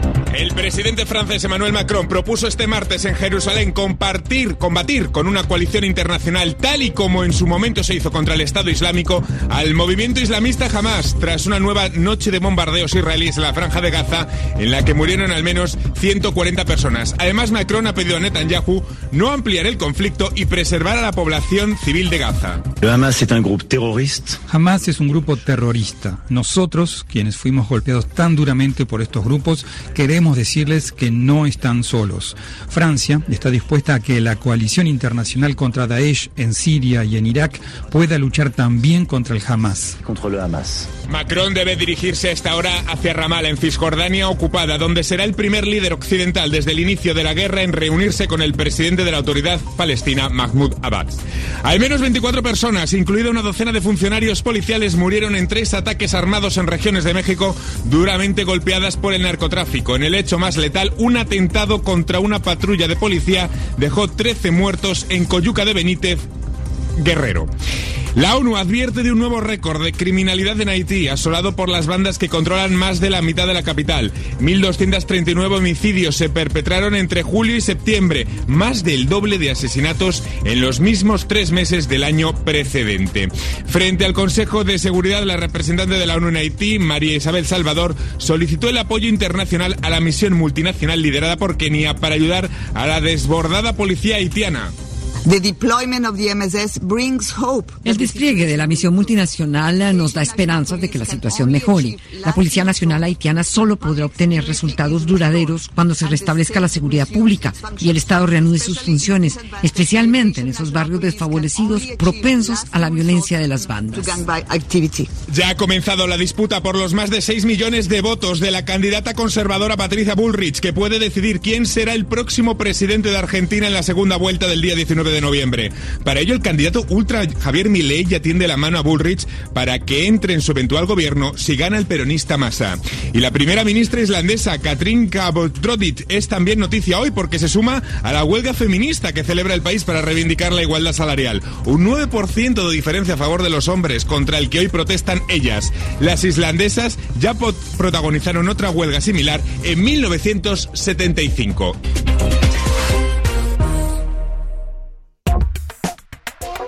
Tu opinión es muy importante. Escríbenos al correo electrónico prisma.radiounam@gmail.com. Bien, continuamos y como les habíamos dicho también al inicio del programa tenemos varias invitaciones y entre ellas pues está un taller de inclusión y nos acompaña ya en la línea telefónica Norma Muñoz, quien es directora de Desarrollo Académico del CENART. ¿Qué tal Norma? Muy buenas tardes. ¿Qué tal? Muy buenas tardes. Gracias por la invitación. Pues qué gusto que nos puedas acompañar. Pues cuéntanos de este de este taller de inclusión, a qué se refiere, de qué trata, eh, cuánto dura, todos los pormenores para quienes nos están escuchando y puedan interesarse. Bueno, eh, quiero mencionar ¿no? que este taller emana de, de la Dirección de Desarrollo Académico, donde generamos propuestas y, dispositivos pedagógicos vinculados con las artes desde un enfoque interdisciplinario y que eh, pues son eh, cursos de especialización, a veces también disciplinares, pero que nuestras características tienen que ver con un modelo metodológico que habla de transversalidad, que habla de, comunidad de práctica y bueno, a partir de esas bases, por supuesto de los lenguajes artísticos, ¿no? de elementos que caracterizan a las artes y que la idea es que cualquier persona se acerque a este tipo de talleres. Estoy acompañada por Mariana Teutli. Mariana Teutli va a impartir este taller junto con Asunción Pineda y que Mariana nos, eh, yo creo que nos puede hablar como con más detalles sobre este taller que se llama La experiencia artística como acción incluyente. Si me permiten, se las comunico para que ella hable con más detalle de esta de este taller. Claro que sí, pues muchas gracias. Gracias, Norma Muñoz. Y bueno, pues ya que nos dio este parámetro eh, o esta eh, introducción a este curso, de qué trata la experiencia artística como acción incluyente, bueno, pues ya justamente nos acompaña ya Mariana Teutli, quien es una de estas talleristas. ¿Qué tal, Mariana? Buenas tardes. Hola, buenas tardes. Pues cuéntanos de qué trata, eh, digamos ya, tú que vas a dar este, este taller, cómo es que se trabaja para quienes nos están escuchando, qué es lo que van a aprender al final de este, de este taller. Bien, pues es un taller dirigido a público interesado en el tema de la inclusión, de la diversidad y de las artes. Es un taller que tiene como propósito explorar las posibilidades de los lenguajes artísticos, el sonido, el movimiento, la forma, el cuerpo, el espacio, para desarrollar herramientas educativas o sociales que posibiliten una mirada distinta hacia la diversidad, ¿no? La diversidad en toda su su gama conceptual, que la diversidad no solo es las mujeres, no solo es la discapacidad, no solo es eh, la, la situación de migrantes o de indígenas, sino que la diversidad está en todo en todo momento, ¿no? En, en toda la vida. Y pues es un taller presencial que va a incluir ejercicios creativos de exploración artística que también vamos a, llevar a las a los participantes a una cuestión, un cuestionamiento sobre cómo miran ellos la diversidad, cómo tratamos la diferencia, cómo vemos lo diferente. Y bueno, tiene ejercicios de corte sensorial, conceptual, algunas revisiones teóricas con un poco de eh, el concepto de interdisciplina artística en las artes, el concepto de inclusión, de diversidad y también un enfoque sensorial. Muy bien, bueno, pues más o menos esto es lo que nos puedes decir de ese taller y como decías, porque justamente de pronto uno se pregunta a quién va dirigido, bueno, pues es a todas aquellas personas interesadas en el arte, en la inclusión, en la diversidad. Digamos que estas son las palabras clave para quien se pueda acercar a esta experiencia, Mariana.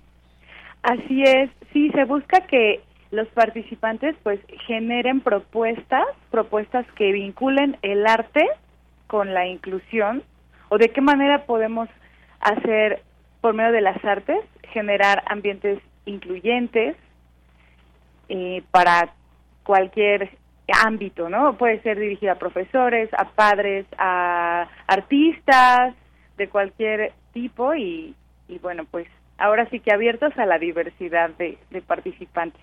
Así es, y sobre todo en esta pues reflexión que se hace desde distintos lugares, y uno de ellos es el arte, es este taller que conjunta estos temas. Eh, pues esta reflexión en torno a la educación artística desde la diversidad, cuestionando incluso a veces hasta las propias prácticas. Creo que estamos en un momento de cambios, de entendimiento de por qué se habla de eh, por qué ahora se habla tanto de diversidad, de inclusión, a qué se refiere y más manifestándolo dentro del arte, Mariana. Sí, así es, pues lleva justo a cuestionar eso. Vamos a ver algunos eh, elementos. También otro concepto clave que manejamos aquí en el CENART es la experiencia artística y la experiencia estética, ¿no? Desde esta mirada de las artes que no es disciplinar, que no es una manualidad, sino que lleva y pues atraviesa al sujeto en, en pensamiento, en emoción y en sentidos y pues vamos hacia eso. Hacia allá, exactamente. Y mencionabas algo que me parece también muy importante. Personas interesadas en la educación artística y la diversidad, pero ¿a quién va dirigido? También que puede ser pues al profesorado, por ejemplo, eh, de educación básica y también eh, media o más o menos para cómo, cómo lo dirigen si se trata de profesores, por ejemplo, Mariana.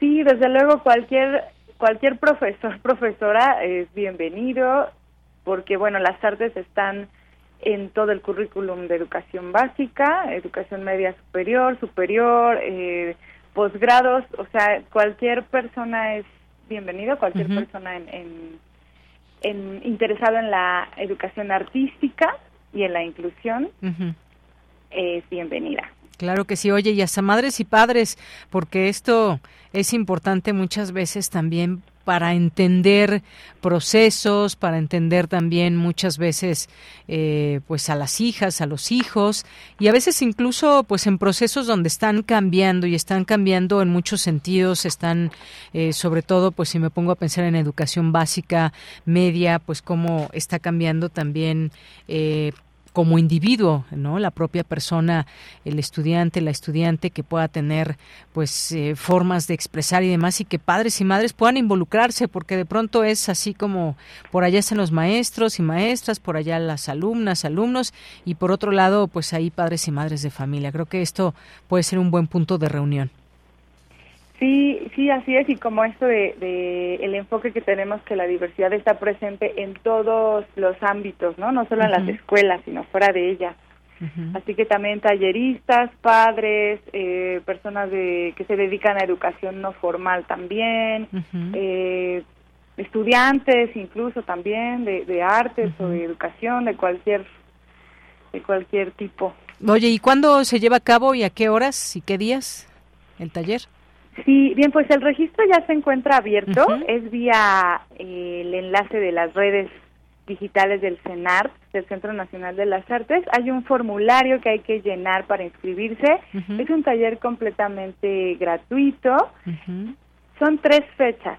Es el 11, 18 y 25 de noviembre, que son sábados de 11 a 3. Son tres sesiones de cuatro horas y son 12 horas en total, así que y pues ya está el registro abierto, en los, el enlace se encuentra en la página del Senardo o en sus redes. Muy bien. Bueno, pues ahí dejamos también en nuestras redes sociales este cartel para que tengan toda la información que acabas de decir para quienes nos están escuchando también y pues puedan ser parte de esta experiencia artística como acción incluyente ahí en el CENART 11, 18 y 25 de noviembre de 11 a 3 de la tarde. Pues muchas gracias. Gracias eh, Mariana Teutli, tallerista y a Norma Muñoz, directora de Desarrollo Académico del CENART. Muchas gracias. Gracias, gracias a ustedes. Los esperamos. Claro que sí. Hasta luego. Muy buenas tardes. Hasta luego. Continuamos. Poeta soy, errando voy, buscando el sonido que dejó tu voz, mi corazón, alcanzando el tuyo es un destino decidido, escúchame. Poetas errantes. Estamos ya en este espacio de poetas errantes. Damos la bienvenida a pues a quienes forman parte de este proyecto y ahora que veía el título pues me, me, quedo pensando en esta palabra que es la que es la paz. De pronto, pues queremos la paz, nos preguntamos si la paz es posible, si existe y bueno, pues un montón de cosas que nos vienen a la mente cuando vemos contextos tan violentos. Eh, hoy nos acompaña Vania Vélez, a quien saludo con mucho gusto, como siempre que está aquí en este espacio. ¿Qué tal, Vania? Muy buenas tardes. Buenas tardes, Deyanira. Es un gusto saludarte a ti y a todas las personas que nos escuchan. Y el gusto también es mío de saludarte, tenerte aquí en este espacio para que nos platiques, Vania, pues de qué trata la cápsula de hoy. Claro que sí. Bueno, en esta ocasión yo les presentaré la cápsula de mi compañero Ricardo Martínez, que se llama Ya a nadie le importan las manzanas, la cual está conformada por dos partes. Esta semana vamos a compartirles la primera y dentro de dos semanas la segunda. Y bueno, a grandes rasgos, la temática de la cápsula gira en torno a la paz y pues es algo que, como bien dijiste, eh, actualmente necesitamos con urgencia. Así que esperamos que puedan disfrutarlo. Muy bien, pues sí, esperamos que eh, la gente lo disfrute y por lo pronto, pues si te parece bien, vamos a escucharle regreso contigo, Vania. Claro que sí. Adelante.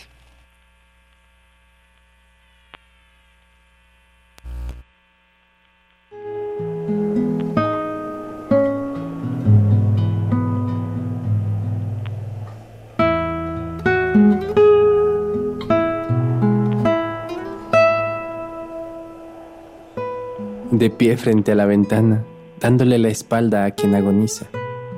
Dime, Alberto, ¿cómo están las cosas allá afuera? Sé muy bien sobre qué cosas quiere que le hable, pero le contesto. Hace frío, Nahid. No me refiero a eso. Aún debajo de estas cobijas hace frío. Me refiero a las cosas que ya no veo. Y pienso que es mejor así, porque las cosas de las que Nahid quiere que le hable se caen a pedazos. Alberto, préstame tus ojos. Dime lo que ves. Me quedo callado y busco ágilmente dónde posar la mirada. Un lugar que sea más que escombros, pero ¿dónde? Alberto. Eh, perdóname, hoy estoy muy distraído. Te perdono, pero desde que llegaste no has dejado de mirar por la ventana. ¿Tanta lástima te doy? No, claro que no, es solo que... Tranquilo, Está bien, te creo. Por teléfono me dijiste que habías grabado algo para mí. Claro que sí.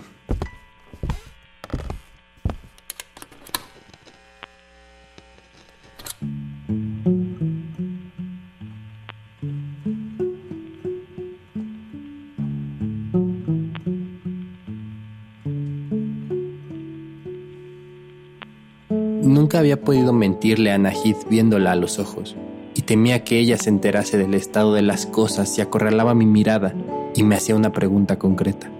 No era justo para ella que tanto había creído en el mundo y sus cosas. Miré por encima de mi hombro. Estaba con los ojos cerrados y sonreía dulcemente, frunciendo un poco el ceño como cada que escuchaba música. Es preciosa. Quiero que cuando todo esto termine, sea esta música la que escuche a lo lejos, cada vez más lejos, hasta ya no escuchar nada. Pero Alberto... ¿Sí? Alberto, otra vez estás en silencio, dándome la espalda. Perdóname.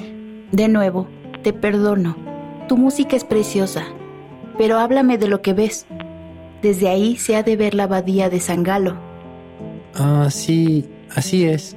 Desde aquí puede verse y es preciosa con su estilo románico de muros gruesos, ventanas pequeñas, arcos de medio punto y torres circulares con tejados cónicos. Sí, Alberto. Recuerdo las clases de arquitectura que impartí en el instituto y me alegra que me hayas escuchado con tanta atención. Pero dime, ¿cómo está el huerto del abad? ¿Tendremos manzanas dulces este año? Pero el ala oriente de la abadía estaba totalmente destruida. El huerto se encontraba en el sur, pero desde hace meses todos los esfuerzos se concentraban en el este. Ya a nadie le importaban las manzanas por aquel tiempo. Ojalá pudieras verlas por ti misma. Ya tapizan los árboles y podría apostar que serán dulcísimas. Sabes, Alberto, esa abadía me salvó la vida. Ya sabes que yo llegué como extranjera a este país, que llegué a los cinco años y que llegué huérfana que estudié arquitectura, que me gusta el café un poco frío y que siempre hablo de paz. Y aunque mi infancia intranquila explica mi obsesión con la paz, en toda esta historia lo que no se explica es mi confianza en ella. La voz de Najid de pronto era una llamarada, tan ardiente que tuve que voltear la cara, pues imaginé que estaría de pie, radiante y con el vigor que le había conocido años antes. Y entonces, ¿de dónde es mi confianza? Si siempre he vivido en medio de guerras.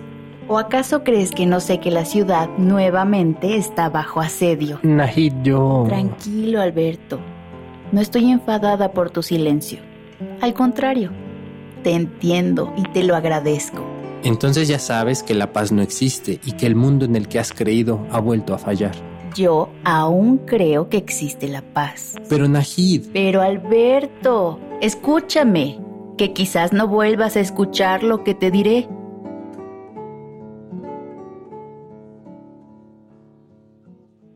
Bien, pues ahí está esta cápsula de la autoría de Ricardo Martínez.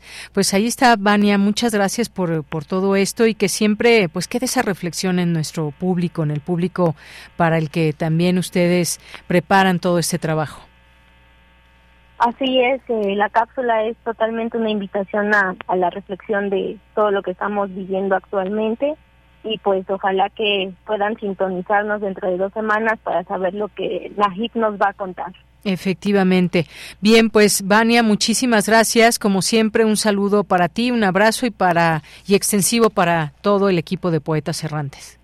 Sí, le mandamos un agradecimiento a Gabo Gutiérrez y pues siempre las gracias van para el equipo de Prisma, a ti, de Anida, claro, y un saludo a todos los poetas. Les deseamos una gran tarde. Así es, muchas gracias. Pues sí, ahí en la edición y música, como decías, al ingeniero Gabriel Gutiérrez, y le mandamos un saludo también muy especial a Sergio David, que sigue pues recuperándose. Muchos saludos, Sergio, si nos está escuchando. Gracias, Vani, hasta luego. Gracias, hasta luego. Muy buenas tardes, continuamos. Esta es una producción de Poetas Errantes, unidos con la poesía y el corazón. Algo en ti me es muy familiar. Hay algo en este encuentro que no quiero olvidar. Poeta soy.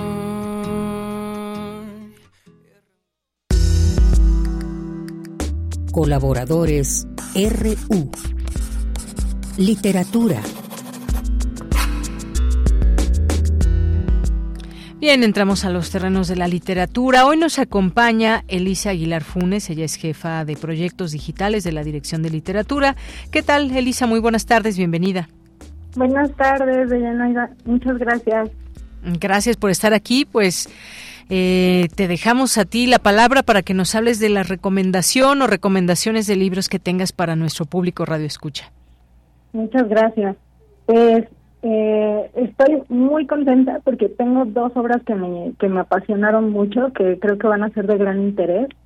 Primero quisiera hablarles de uno de los últimos ejemplares, de, de los últimos volúmenes de la colección de material de lectura, que está en su serie de ensayo, corresponde al número 11 y es una antología de los, una muestra eh, de los ensayos de Viviana Benchushan, que es una autora imprescindible para el presente de la literatura contemporánea en México. Ella es una autora que ha sido muy transgresora y en esta en esta pluma tan tan congruente que tiene, además, eh, pues eh, se ha reunido tres ensayos que definitivamente resumen su posición en la industria de la cultura y en la, en la ubicación que tiene como creadora.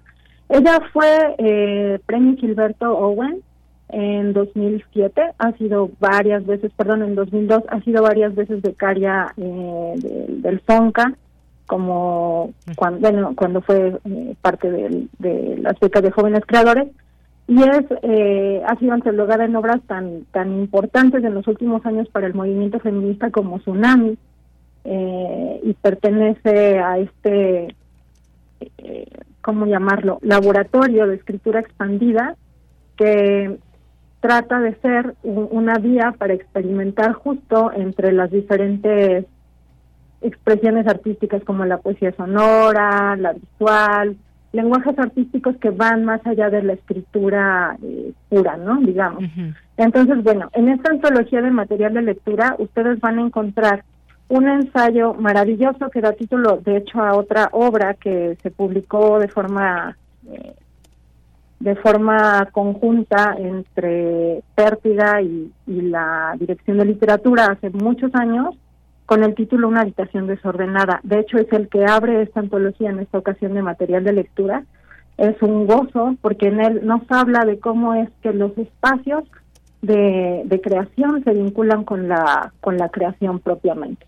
Entonces, esto, bueno, viene a colación y me parece súper vigente, además de que es una un ejemplar que recién salió de la de la de las oficinas editoriales de, de Libros UNAM, debido a que tenemos ahorita una exposición fotográfica de autores y autoras en sus espacios de escritura y creación en la en el vestíbulo de la sala Nezahualcóyotl. Entonces, bueno, también como que se vincula esta visita que podría hacer las personas para experimentar ese espacio fotográfico de Víctor Benítez de Jalapa en esa exposición llamada Habitaciones Cartografía Íntima. Esa exposición va a estar presente hasta el 13 de enero de 2024 y puede ser acompañada por una lectura tan fabulosa como el análisis que hace Viviana Benchushan en ese ensayo, eh, que además va seguido de otro texto llamado Contra el ensayista sin estilo, donde ella demuestra lo, lo transgresora que es y cuestiona las formas de creación y los temas a los que se han abocado y la forma en que se han eh, generado los espacios de escritura dentro de la industria de cultura. Y ligándolo al final en esta antología magnífica, con otro par de ensayos que tienen que ver con cómo se produce en el sistema económico en el que vivimos en el presente, mate a su jefe renuncie, que es así como muy muy polémico. Y para cerrar ya con una discusión súper fuerte que propone Vivian, está un ensayo titulado La tiranía del copyright que se justamente discute los derechos de autor y cómo estos limitan la creación. A mí me gusta mucho porque creo que refleja necesariamente la forma de ella de expresarse de manera multidisciplinaria, que va eh, no nada más en la escritura, sino también a través de recoger citas, de recoger fotografías, de integrar en su texto diferentes elementos también que van pues más allá de la tradición. Y pensando, bueno, conectando con el otro libro del que les quiero platicar, que me parece una, una joya que todo el mundo debería tener. Sí. Eh, estoy pensando en la parte multidisciplinaria. eh, tenemos el orgullo, el honor y la, la, gran fiesta de que hacia el cierre de pues de esta de este año se va a presentar el libro Cómo nace y crece un volcán, el Paricuti 1943-1950 del doctor Atlas. Esta joya, eh, bueno, es una reedición facsimilar, la segunda que se hace desde su primera publicación en 1950 y que en esta ocasión tiene eh, la gran felicidad de presentar la UNAM en conjunto con el Colegio Nacional, que es la institución eh, que, que generó y permitió que se produjera esta obra en un principio hace, eh, hace casi 80 años, ¿no? Y estos coinciden con el 80 aniversario del nacimiento del volcán Paricuti. Esta obra es es de gran interés para montañistas, senderistas, personas que practican deportes de montaña, pero también para científicos que vienen tanto de la geología, de la geofísica, de la geografía, de las ciencias de la tierra, de la biología, de la química eh, y también este, de, de, de, los campos artísticos. ¿Por qué? Porque Atl era así, era un hombre clásico, eh, en los términos que típicamente lo decimos, en el, en el sentido de que era de una formación multidisciplinaria, venía del derecho, venía de las bellas artes, de la química, de la biología. No en balde él tuvo el orgullo de llamarse doctor Atul por toda la, la formación académica que estrictamente tenía y también por su propia eh, formación autodidacta, digamos, ¿no? Y sus desarrollos artísticos. ¿Cómo nace y crece un volcán? El Paricutín reúne no solo una bitácora de los días en que empezó a nacer, más bien de los ocho años que estuvo Atul allí presenciando el nacimiento del volcán, de nuestro, de nuestro más joven bebé en México, porque ya tenemos otros volcanes en el mundo que se han podido observar recientemente. Pero incluye esta bitácora donde va expresando sus impresiones a la par de que va reportando las modificaciones geológicas eh, y sus observaciones químicas, e incluso a hacer sus propias aportaciones lingüísticas que defiende a capa y espada. Hay una curiosidad científica muy especial. Gracias a, bueno, esta publicación se hizo gracias a la colaboración eh, muy, muy íntima que hemos tenido desde la Coordinación de Difusión Cultural de la UNAM a través de la Dirección de Literatura y Fomento de la Lectura con el Instituto de Geofísica.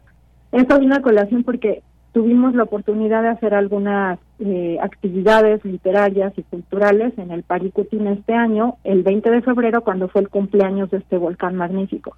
Nos comentaban nuestros nuestros colegas científicos, geofísicos, que por ejemplo Atl, eh, en todo el libro, y eso lo apunta en una de las notas preliminares, así de yo me voy a abocar a utilizar la palabra ceniza, porque este volcán, perdón, arena, porque este volcán no arroja cenizas, es una es un absurdo. Yo voy a utilizar la palabra, el concepto de eh, arena. Y nuestros colegas científicos nos decían, bueno, él lo expresaba así, este, se aferró a esa terminología, eh, aunque científicamente se utiliza el concepto de ceniza, que es lo que realmente describe a estos materiales. Bueno, él hace ahí sus aclaraciones, el doctor Atlas, y a lo largo del libro se van encontrando con testimonios maravillosos tanto de él como de personas eh, afectadas por la explosión y que fueron desplazadas por el volcán, que son de una cercanía inmediata y que nos remitan a la parte histórica, social y cultural de, de esta explosión, de este encuentro con la naturaleza, que no era de ninguna manera, no se podía negar, no se podía no observar y no se podía no vivir. Entonces, Atle tiene estas crónicas, tiene observaciones brillantísimas también de carácter científico que sí tuvieron, aunque se puedan corregir, sí tuvieron una un valor que, que rebasa eh, lo que se había logrado en ese campo antes, ¿no? Entonces es es de una belleza además visual. La, la edición facsimilar tiene mucho cuidado, es, es efectivamente remite al, al primer libro que se publicó en en aquellos años, en 1950, gracias al Colegio Nacional, y incluye una serie de ilustraciones eh, fotográficas, pictóricas y de dibujo que se reproducen aquí en un papel eh, cuché muy bonito, en las que también va eh, todavía posterior a toda la descripción literaria y el registro científico o de intención científica que hizo Atlus, va describiendo cada imagen y diciendo sus impresiones eh, y además las nutre con fotografías de otras personas ajenas a su creación, como la fotógrafa Mary Saint Albans, a quien él dio un gran reconocimiento en la en la misma obra por este trabajo. Nada más quiero cerrar eh, citando un par de, palabras de Atlas, donde él describe cómo va creciendo el volcán y dice Dentro de una atmósfera turbulenta y húmeda llena de estruendos, surcada por relámpagos, me parecía asistir a la formación de un mundo. Y bueno, el libro, esta nueva edición facsimilar, se va a presentar el 11 de noviembre al mediodía en las instalaciones del Colegio Nacional en el Centro Histórico, Cómo nace y crece un volcán, el Paricutín, del doctor Atlas. Bueno, pues muchas gracias, gracias Elisa por estas dos eh, recomendaciones, la de Viviana Abenshushan y este último que además salude a todo nuestro nuestra capacidad de asombro al pues pues esta contemplación que se hace el nacimiento de un volcán en las tierras de Michoacán en el Paricutín como bien nos mencionas y todo este contexto que nos has dado que sin duda nos envuelve nos mete a esta a esta lectura que salió por primera vez en 1950 pues muchas gracias gracias Elisa Aguilar Funes. Ojalá que pues pronto nos escuchemos y por lo pronto estas dos recomendaciones.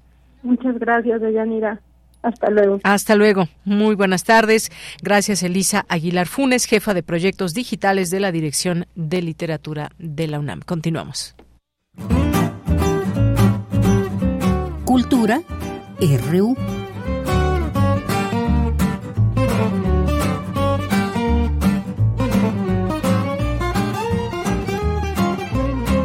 Bien, nos vamos ahora a Cultura con Tamara Quiroz. ¿Qué tal, Tamara? Buenas tardes. Deyanira, muy buenas tardes. Seguimos con la información. Un saludo a las y los que siguen esta recta final ya de nuestra transmisión a través de Radio UNAM. Hoy toca hablar de una obra de teatro que se presenta en el Foro La Gruta del Centro Cultural Helénico y se trata de El Cantar de Rolando. Este es un espectáculo para todas las edades, así que vayan agendando ya eh, pues ahí la fecha, las fechas para que, para que lleven a toda la familia. Todos los detalles nos, los va a compartir Isaac Pérez Calzada. Él es actor y parte del elenco de El Cantar de Rolando. Isaac, bienvenido a este espacio radiofónico. Muy buenas tardes. ¿Cómo estás, eh, Tamara? Muy buenas tardes. Muchas gracias por abrir este espacio para platicar de este proyecto. Un gusto, Isaac. Oye, cuéntanos de qué va esta historia y por qué es para toda la familia. Bueno, pues el Cantar de Rolando es un espectáculo que toma como punto de partida la premisa de eh, un contador público que tiene que llegar a la capital se le descompone su automóvil y se encuentra en medio del desierto a un, un, circo. Y en el circo, pues al dueño del circo esperando a que llegue público para poder dar la función. Y entonces pues bueno, obviamente eh, Rolando, el dueño del circo, pues espera que este contador se quede y pues ofreciéndole llevarlo a la capital al término de la función, pues es que inicia la aventura de una función de circo en medio del desierto con pues con todas las cosas que podrían salir mal en medio de estas circunstancias, pues en efecto salen mal y esto pues detona circunstancias graciosas. Es para toda la familia. Excelente. La, dirección de, de, Paola Izquierdo, eh, pues eh, ha pensado pues muchísimo en el tipo de humor que puede funcionar tanto para las infancias como para eh, los adolescentes y los adultos en el sentido de que pues partimos del humor físico, ¿no? Mucho de lo que sucede ahí pues está construido a partir de la acción, de la, de la acción física y, desde ahí pues generar situaciones que pues nos hacen reír a todas y todos independientemente de eh, pues de, la edad que tengamos. Por supuesto. Oye Isaac, platícanos cómo ha sido esta preparación para llevar a escena esta esta propuesta, sobre todo porque además del humor hay música y hay magia, ¿no? Ustedes han, tenido esta preparación mágica literal. Pues eh, sí, porque además no solamente teníamos que aprender a hacer los números de magia, teníamos que aprender a hacerlos mal. no porque eh, porque como son números que aparentemente fallan en escena, no es decir, jugamos siempre pues con esta poética del fracaso, que es una línea que también puede tener el lenguaje del humor fino. Pues eh, no solamente teníamos que eh, dominar el truco, sino que teníamos que dominar el truco más allá para poder generar una situación aún más bochornosa, ¿no? O aún más absurda.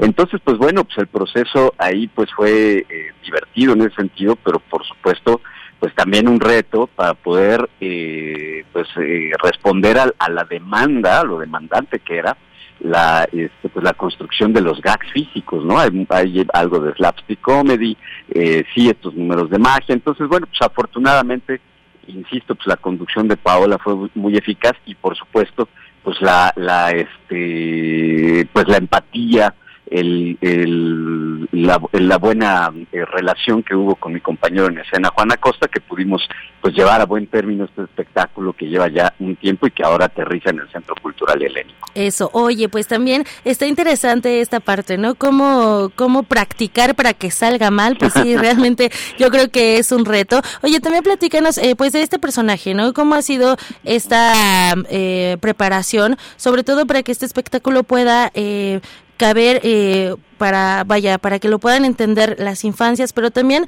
los adultos, ¿no? Para que se pueda hacer esta comunión entre todas las edades.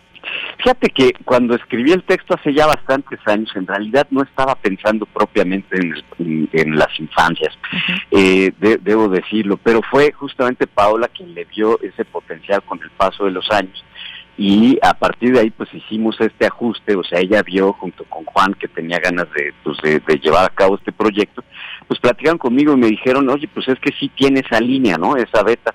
Y pues ya nos sentamos a, revisar el texto y entonces lo empezamos a trabajar para que pues se fuera eh, claramente hacia esa línea, es decir, sí se anunciaba, pero no lo hice, pero esa historia pues la hice más pensando en, llevar a los personajes a, las circunstancias más absurdas posibles y ver qué, podía ocurrir con todo eso. Entonces, eh, pues como intérprete actoral, pues ahí el reto está en, pues sí, sostener la historia que de por sí cuenta el texto, es decir, la importancia de dar, este, pues el valor a los pequeños detalles de la vida y a no dejar de perseguir nuestros sueños, que en un sistema que prácticamente nos obliga todo el tiempo a dejar de lado lo, aquello con lo que soñábamos de pequeños, ¿no? Entonces, este, sostener esa línea que no deja de tener un compromiso emotivo y además, pues mantener el, rigor y el entrenamiento para que eh, la precisión técnica, porque además es un espectáculo en el que la gente va a disfrutar de una precisión eh, total y absoluta en el sentido de que los remates físicos están acompañados de remates musicales mm. y ahí sí si se nos iba eh, pues algo en la este pues en cuanto a la precisión del gag, eh, ¿no? De la acción que, que da risa o, en cuanto a la precisión del remate de algo, pues ahí se podía pues ya empezar a comprometer la eficacia del espectáculo. Entonces, sí, por un lado, pues la, el trabajo actoral para mantenernos en este compromiso motivo que en su momento pues requiere el texto, pero también para lograr esa precisión física, técnica, este, que requiere la técnica del humor, ¿no? Claro, Isaac, eh, hay, hay todo un equipo, ¿no? Eh, que, que está eh, que forma parte de, de, esta propuesta escénica,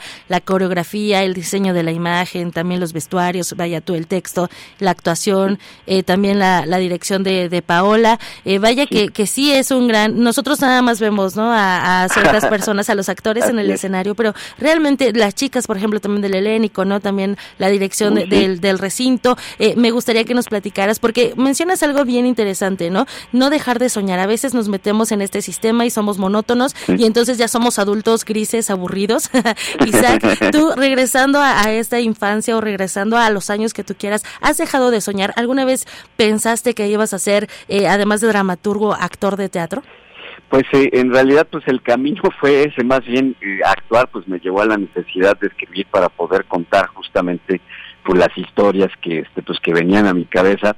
No escribo todo el tiempo en realidad es más lo que lo que actúo y dirijo pero cuando hay ciertas ideas muy específicas pues sí sí aterrizo algo hacia el papel.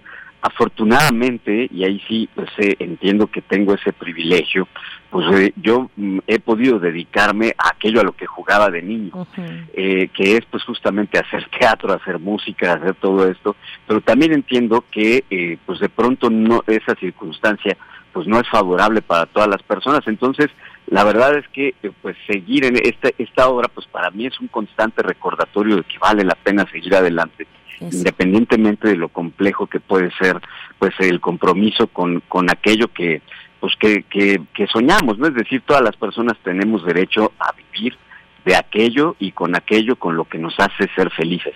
Entonces, eh, pues una manera de no traicionar ese discurso, pues es mantenernos en la brecha y, no, y como bien has dicho, pues no solamente quienes estamos en escena, Juana Costa, un servidor, sino también quienes están detrás, Talía Loaria en la, en, la coreografía, Osvaldo este, en, el, en, el diseño gráfico, Joshua Antonio Valles, Abdi Martínez, un montón de gente que está detrás, toda la gente del Centro Cultural Helénico, en efecto, los técnicos, que sin ellos este espectáculo pues tampoco podría salir adelante porque también a ellos les demanda una precisión absoluta con los cambios de luces, la entrada de los tracks.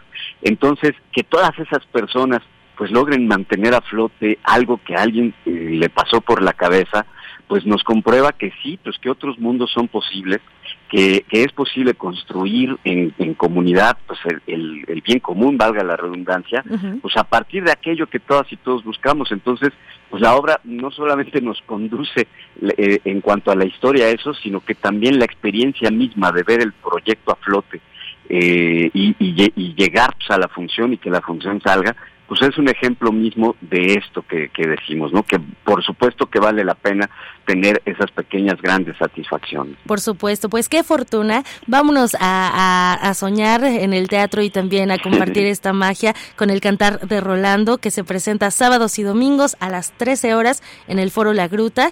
Ya iniciaron el pasado 21 de octubre y bueno, estarán hasta el 18 de noviembre, pero que vayan agendando porque son pocas las funciones.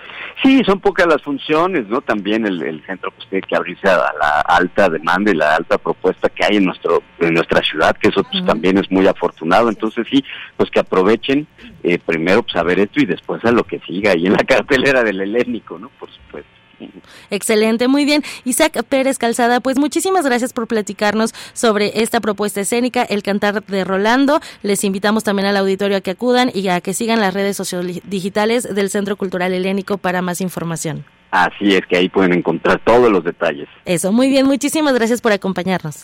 Al contrario, Tamara, gracias, buenas tardes. Buenas tardes. Y con esto de Yanira llegamos al final de la sección. Váyanse al Centro Cultural Helénico. De hecho, tenemos cinco pases dobles para las primeras personas que nos escriban a través de X, antes Twitter, que quieren ir al, al, helénico a ver este esta propuesta, el cantar de Rolando. Que tengan excelente tarde. Hasta mañana. Gracias, Tamara. Muy buenas tardes. Y pues ya nos vamos yendo. Les vamos a dejar esta pues ya que va a ser mañana el Día Mundial de la Ópera y que Otto Cázares el lunes nos lo recordaba bien, pues vamos a despedirnos con algo de ópera, si les parece bien, y si no ya nos dirán a través de nuestra cuenta de X o Facebook. Y bueno, pues este Día Mundial de la Ópera que es mañana y que pues es la primera conmemoración internacional para homenajear al género que cuenta con 400 años de existencia, sí, está correcto este dato. Esta iniciativa que se encuentra actualmente también eh, fue a través de una declaración oficial por parte de la UNESCO. Y bueno, nos vamos a despedir con esto que, se, que es de Giuseppe Verdi, que es La Traviata, aunque sea un poco de esta ópera. Con esto nos vamos a despedir. Gracias a todo el equipo y a nombre de todos ellos y ellas, yo soy de Yanira Morán. Hasta mañana y buenas tardes.